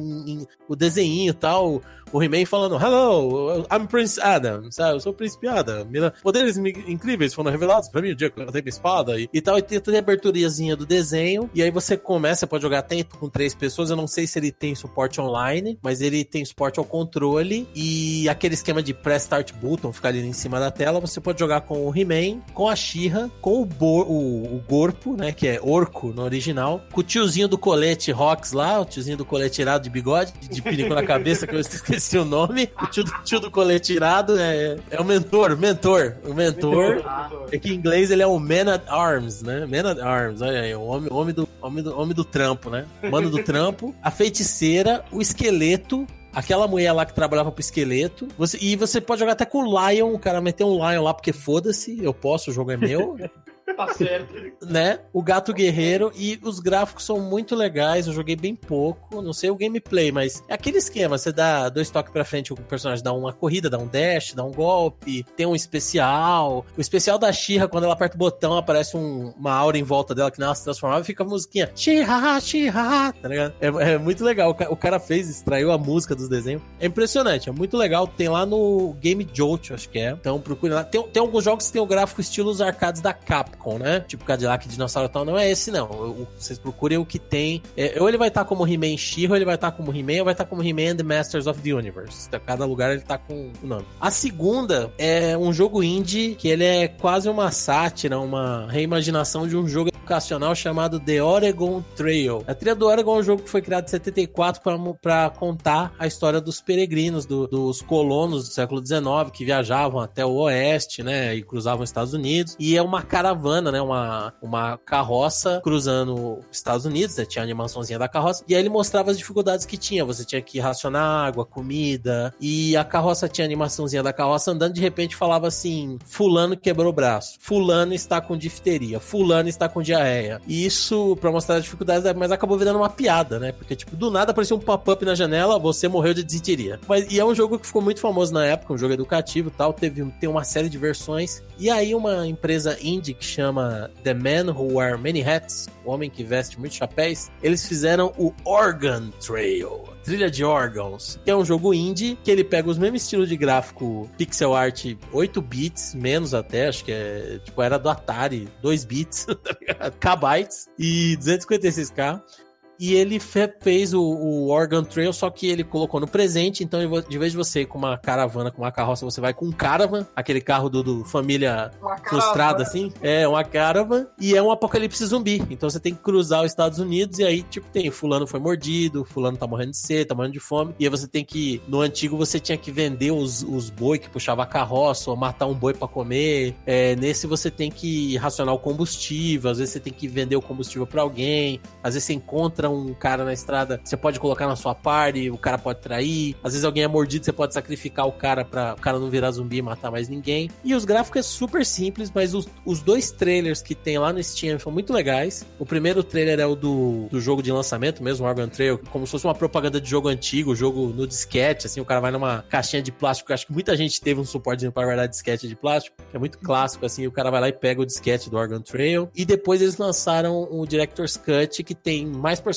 tem mais fase, tem mais coisas. E aí eles fizeram um live action, que é muito legal. E que tem também o vídeo lá no, na Steam do cara na caravan falando com o pessoal sobrevivente e tal. E o pessoal vai andando no carro, de repente fala: Fulana quebrou o braço. Aí mostra a pessoa lá dentro com a fratura exposta, espirrando sangue. É bem filme trash, assim, é bem feito assim o trailer live action. E é 10 reais o jogo, assim, é bem divertido. Organ Trail Director's Cut. E o último é um jogo que ele talvez não seja tão desconhecido, mas eu descobri que ele tá fora de catálogo, pelo menos na, na Steam, né? É, eu, eu soube que ele teve. Ele foi lançado retrocompatibilidade recentemente no Xbox One X, que ele tinha para Xbox 360. E para mim é um jogo que vale a pena. Quem tem Xbox One X e é fã de Caça-Fantasma, por isso que eu falei aquela hora, né? Que eu vou fazer uma referência de não cruzar os raios. Que chama Ghostbusters The Videogame. Ele foi lançado em 2009. Eu acho que eu já até falei aqui no, no OneUp em alguma live. E, cara, ele é um jogo que ele usou algumas ideias de roteiro que a galera tinha feito na década de 90 para um terceiro filme do Caça-Fantasmas, que acabou nunca sendo feito porque o 2 não, não fez o sucesso que a galera esperava. Mas ele é um jogo que tem envolvimento do Harold Ramis, que era o Egon, né? Era um dos atores que fazia o Egon, que morreu já, né? Mas ele era produtor, ele foi co-roteirista dos filmes Caça-Fantasma, então ele deu ideias no, no roteiro do jogo, ele traz todo o elenco de volta para dublar os personagens. Então ele é como se fosse o 3, é o sucessor espiritual aí do, dos, dos jogos do Dan Aykroyd o Harold Ramis escrevem um roteiro. E ele é um jogo que tem um gráfico muito legal, ele tem um jogo, uma jogabilidade em terceira pessoa e você tem que capturar os fantasmas, atirar com raio. Ele tem um gráfico que é meio cartunesco, mas parece os atores de verdade, né? Lembra os atores, até por ser cartunesco ele envelheceu legal, né? Ele é de 2009. E é muito divertido e infelizmente eu descobri que ele tá fora de catálogo, porque eu tenho ele no Steam, eu fui procurar na loja do Steam, não tem. Não sei o que aconteceu, na página oficial do jogo ele leva já para um jogo mais recente que saiu acho que em 2013, que é o Sanctum of Slime. Então, da, esse jogo foi lançado pela Terminal Reality, que fechou as portas, e eu não sei o que que. Se ele vai virar um abandonware aí, um vaporware, vaporware não, né? Um abandonware. É, mas é uma pena. O jogo tá meio. tá no limbo Ah, aí, mas. Deve ter saído, né? O contrato, alguma coisa assim deve ter acabado, não sei. É. assim. Mas é, é a versão do PlayStation 3 do Xbox 360 do PC é a mesma. Aí teve versões pro Play 2, para outros consoles com capac- capacidade inferior aí que eu não sei como é que elas são. Mas essa versão que eu tô falando é do Play 3, Xbox 360 e Windows. E pra quem é fã de Caça-Fantasma e ficou meio brochado aí com esse Caça-Fantasma com um elenco feminino que não tem os atores originais, é, ele, é o, ele é o verdadeiro Caça-Fantasmas 3, assim, é um jogo muito legal, vale a pena. É só um adendo, aquilo que o Fábio falou do, do Bore, né? Da Open Bore. Nós já falamos disso num, numa live. Não sei se vocês lembram daquele jogo feito por, com brasileiros, da, acho que da Liga, que, da, do- dos Vingadores, que tinha. Ah! personagens. Então, é feito nessa engine. Olha só, Olha. eu me lembro, que tem personagem pra caramba, né? Tem, então, é a mesma engine, que ela é gratuita. Eu pesquisei uma vez, é que assim, é uma parada meio Mugi, tá ligado? É quase Isso. a mesma coisa. Então Isso. fica aí pra quem. É, é muito fácil de mexer. Então, quem quer fazer, cara, não é difícil, só que dá trabalho porque você tem que tratar cada sprite, cada personagem. Mas é muito, é muito bom. Minhas escolhas são as seguintes. Primeiro, um que eu falei aí, Ephemerid A Musical Adventure, porque eu acho que é um jogo que tem que ser jogado, é lindo, é maravilhoso, tem uma história, uma mensagem muito legal, é baratinho no Steam. Tem um outro que é um RPG chamado Penny Arcades on the Rain Slick Precipice of Darkness. É um jogo com personagens de uma série de quadrinhos online da Penny Arcade, que eu já falei aqui em algum momento. É uma série de quadrinho que é meio comédia. Meio não, é totalmente comédia. E a história, o RPG, é totalmente comédia. Eles são personagens que eles estão conscientes de que eles estão num RPG e a toda hora ficam zoando e é bem que nem os quadrinhos, é muito legal, maneiro. Tem quatro jogos, dois são RPGs com 3D e 2D, muito legais. E os outros dois que tem, eles são top-down, como se fosse um dungeon crawler. Então aí mudou, não sei porquê. Aí a minha última escolha é um jogo um pouco mais velho chamado Beneath a Steel Sky, que eu já falei pra galera aqui, mas esse jogo é um point and click, né? Um jogo de é um jogo de aventura que você tem que clicar no cenário pra conseguir fazer as coisas, né? que nem o Full Throttle, Green Fandango e tal, né, por aí. Então, o Beneath a Steel Sky é um jogo fantástico da década de 90. Ele tem uma temática cyberpunk, tem uma história muito boa, é curtinho, mas é uma história que no fim explode a sua cabeça assim, é maravilhoso. A trilha sonora é muito boa e dá pra conseguir ele de graça lá no GOG. É só chegar lá baixar o jogo, é um dos jogos que você recebe de graça. Cara, esse jogo é maravilhoso. Pra mim tinha que ser feito um remake esse- desse jogo. É muito, muito bom.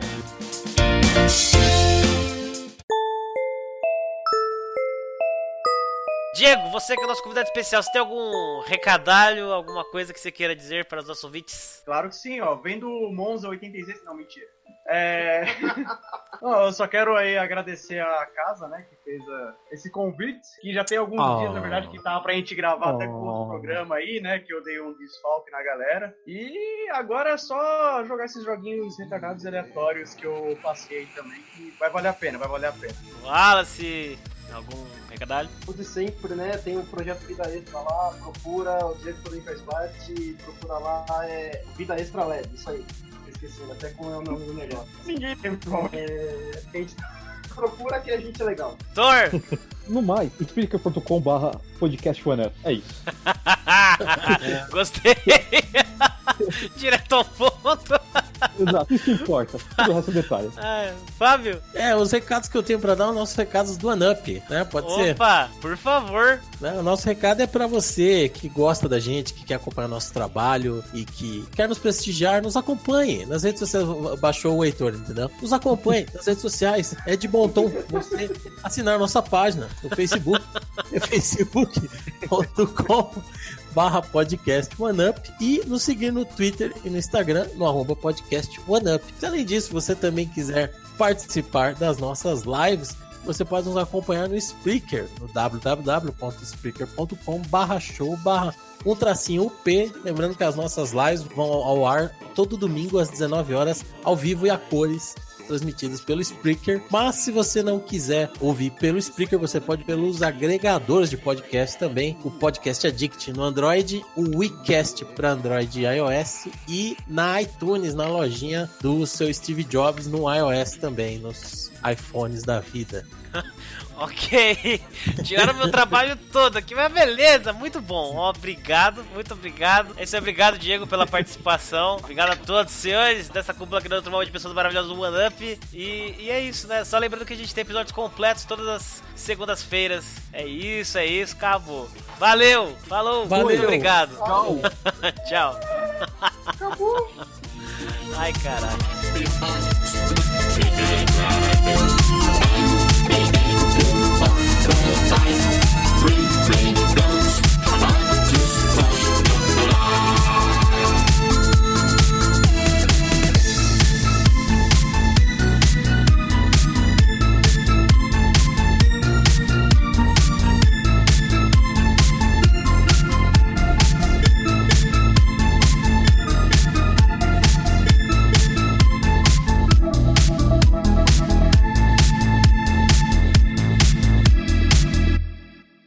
Posso falar um? Fala. É porque, é porque eu quase não falo, né, gente? Então eu, Então, eu sou muito envergonhado, assim, sabe? não fala mais. É, ele quase não fala. Áudio do WhatsApp é quase um podcast.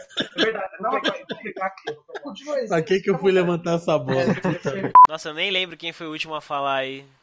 Você. Quem? Quem? Não! Muito louco. E é multiplayer, né? Multiplayer. Multiplayer. Caraca. É, é Massive Multiplayer. Sim, Que sim. loucura. E ó, multiplayer, hein?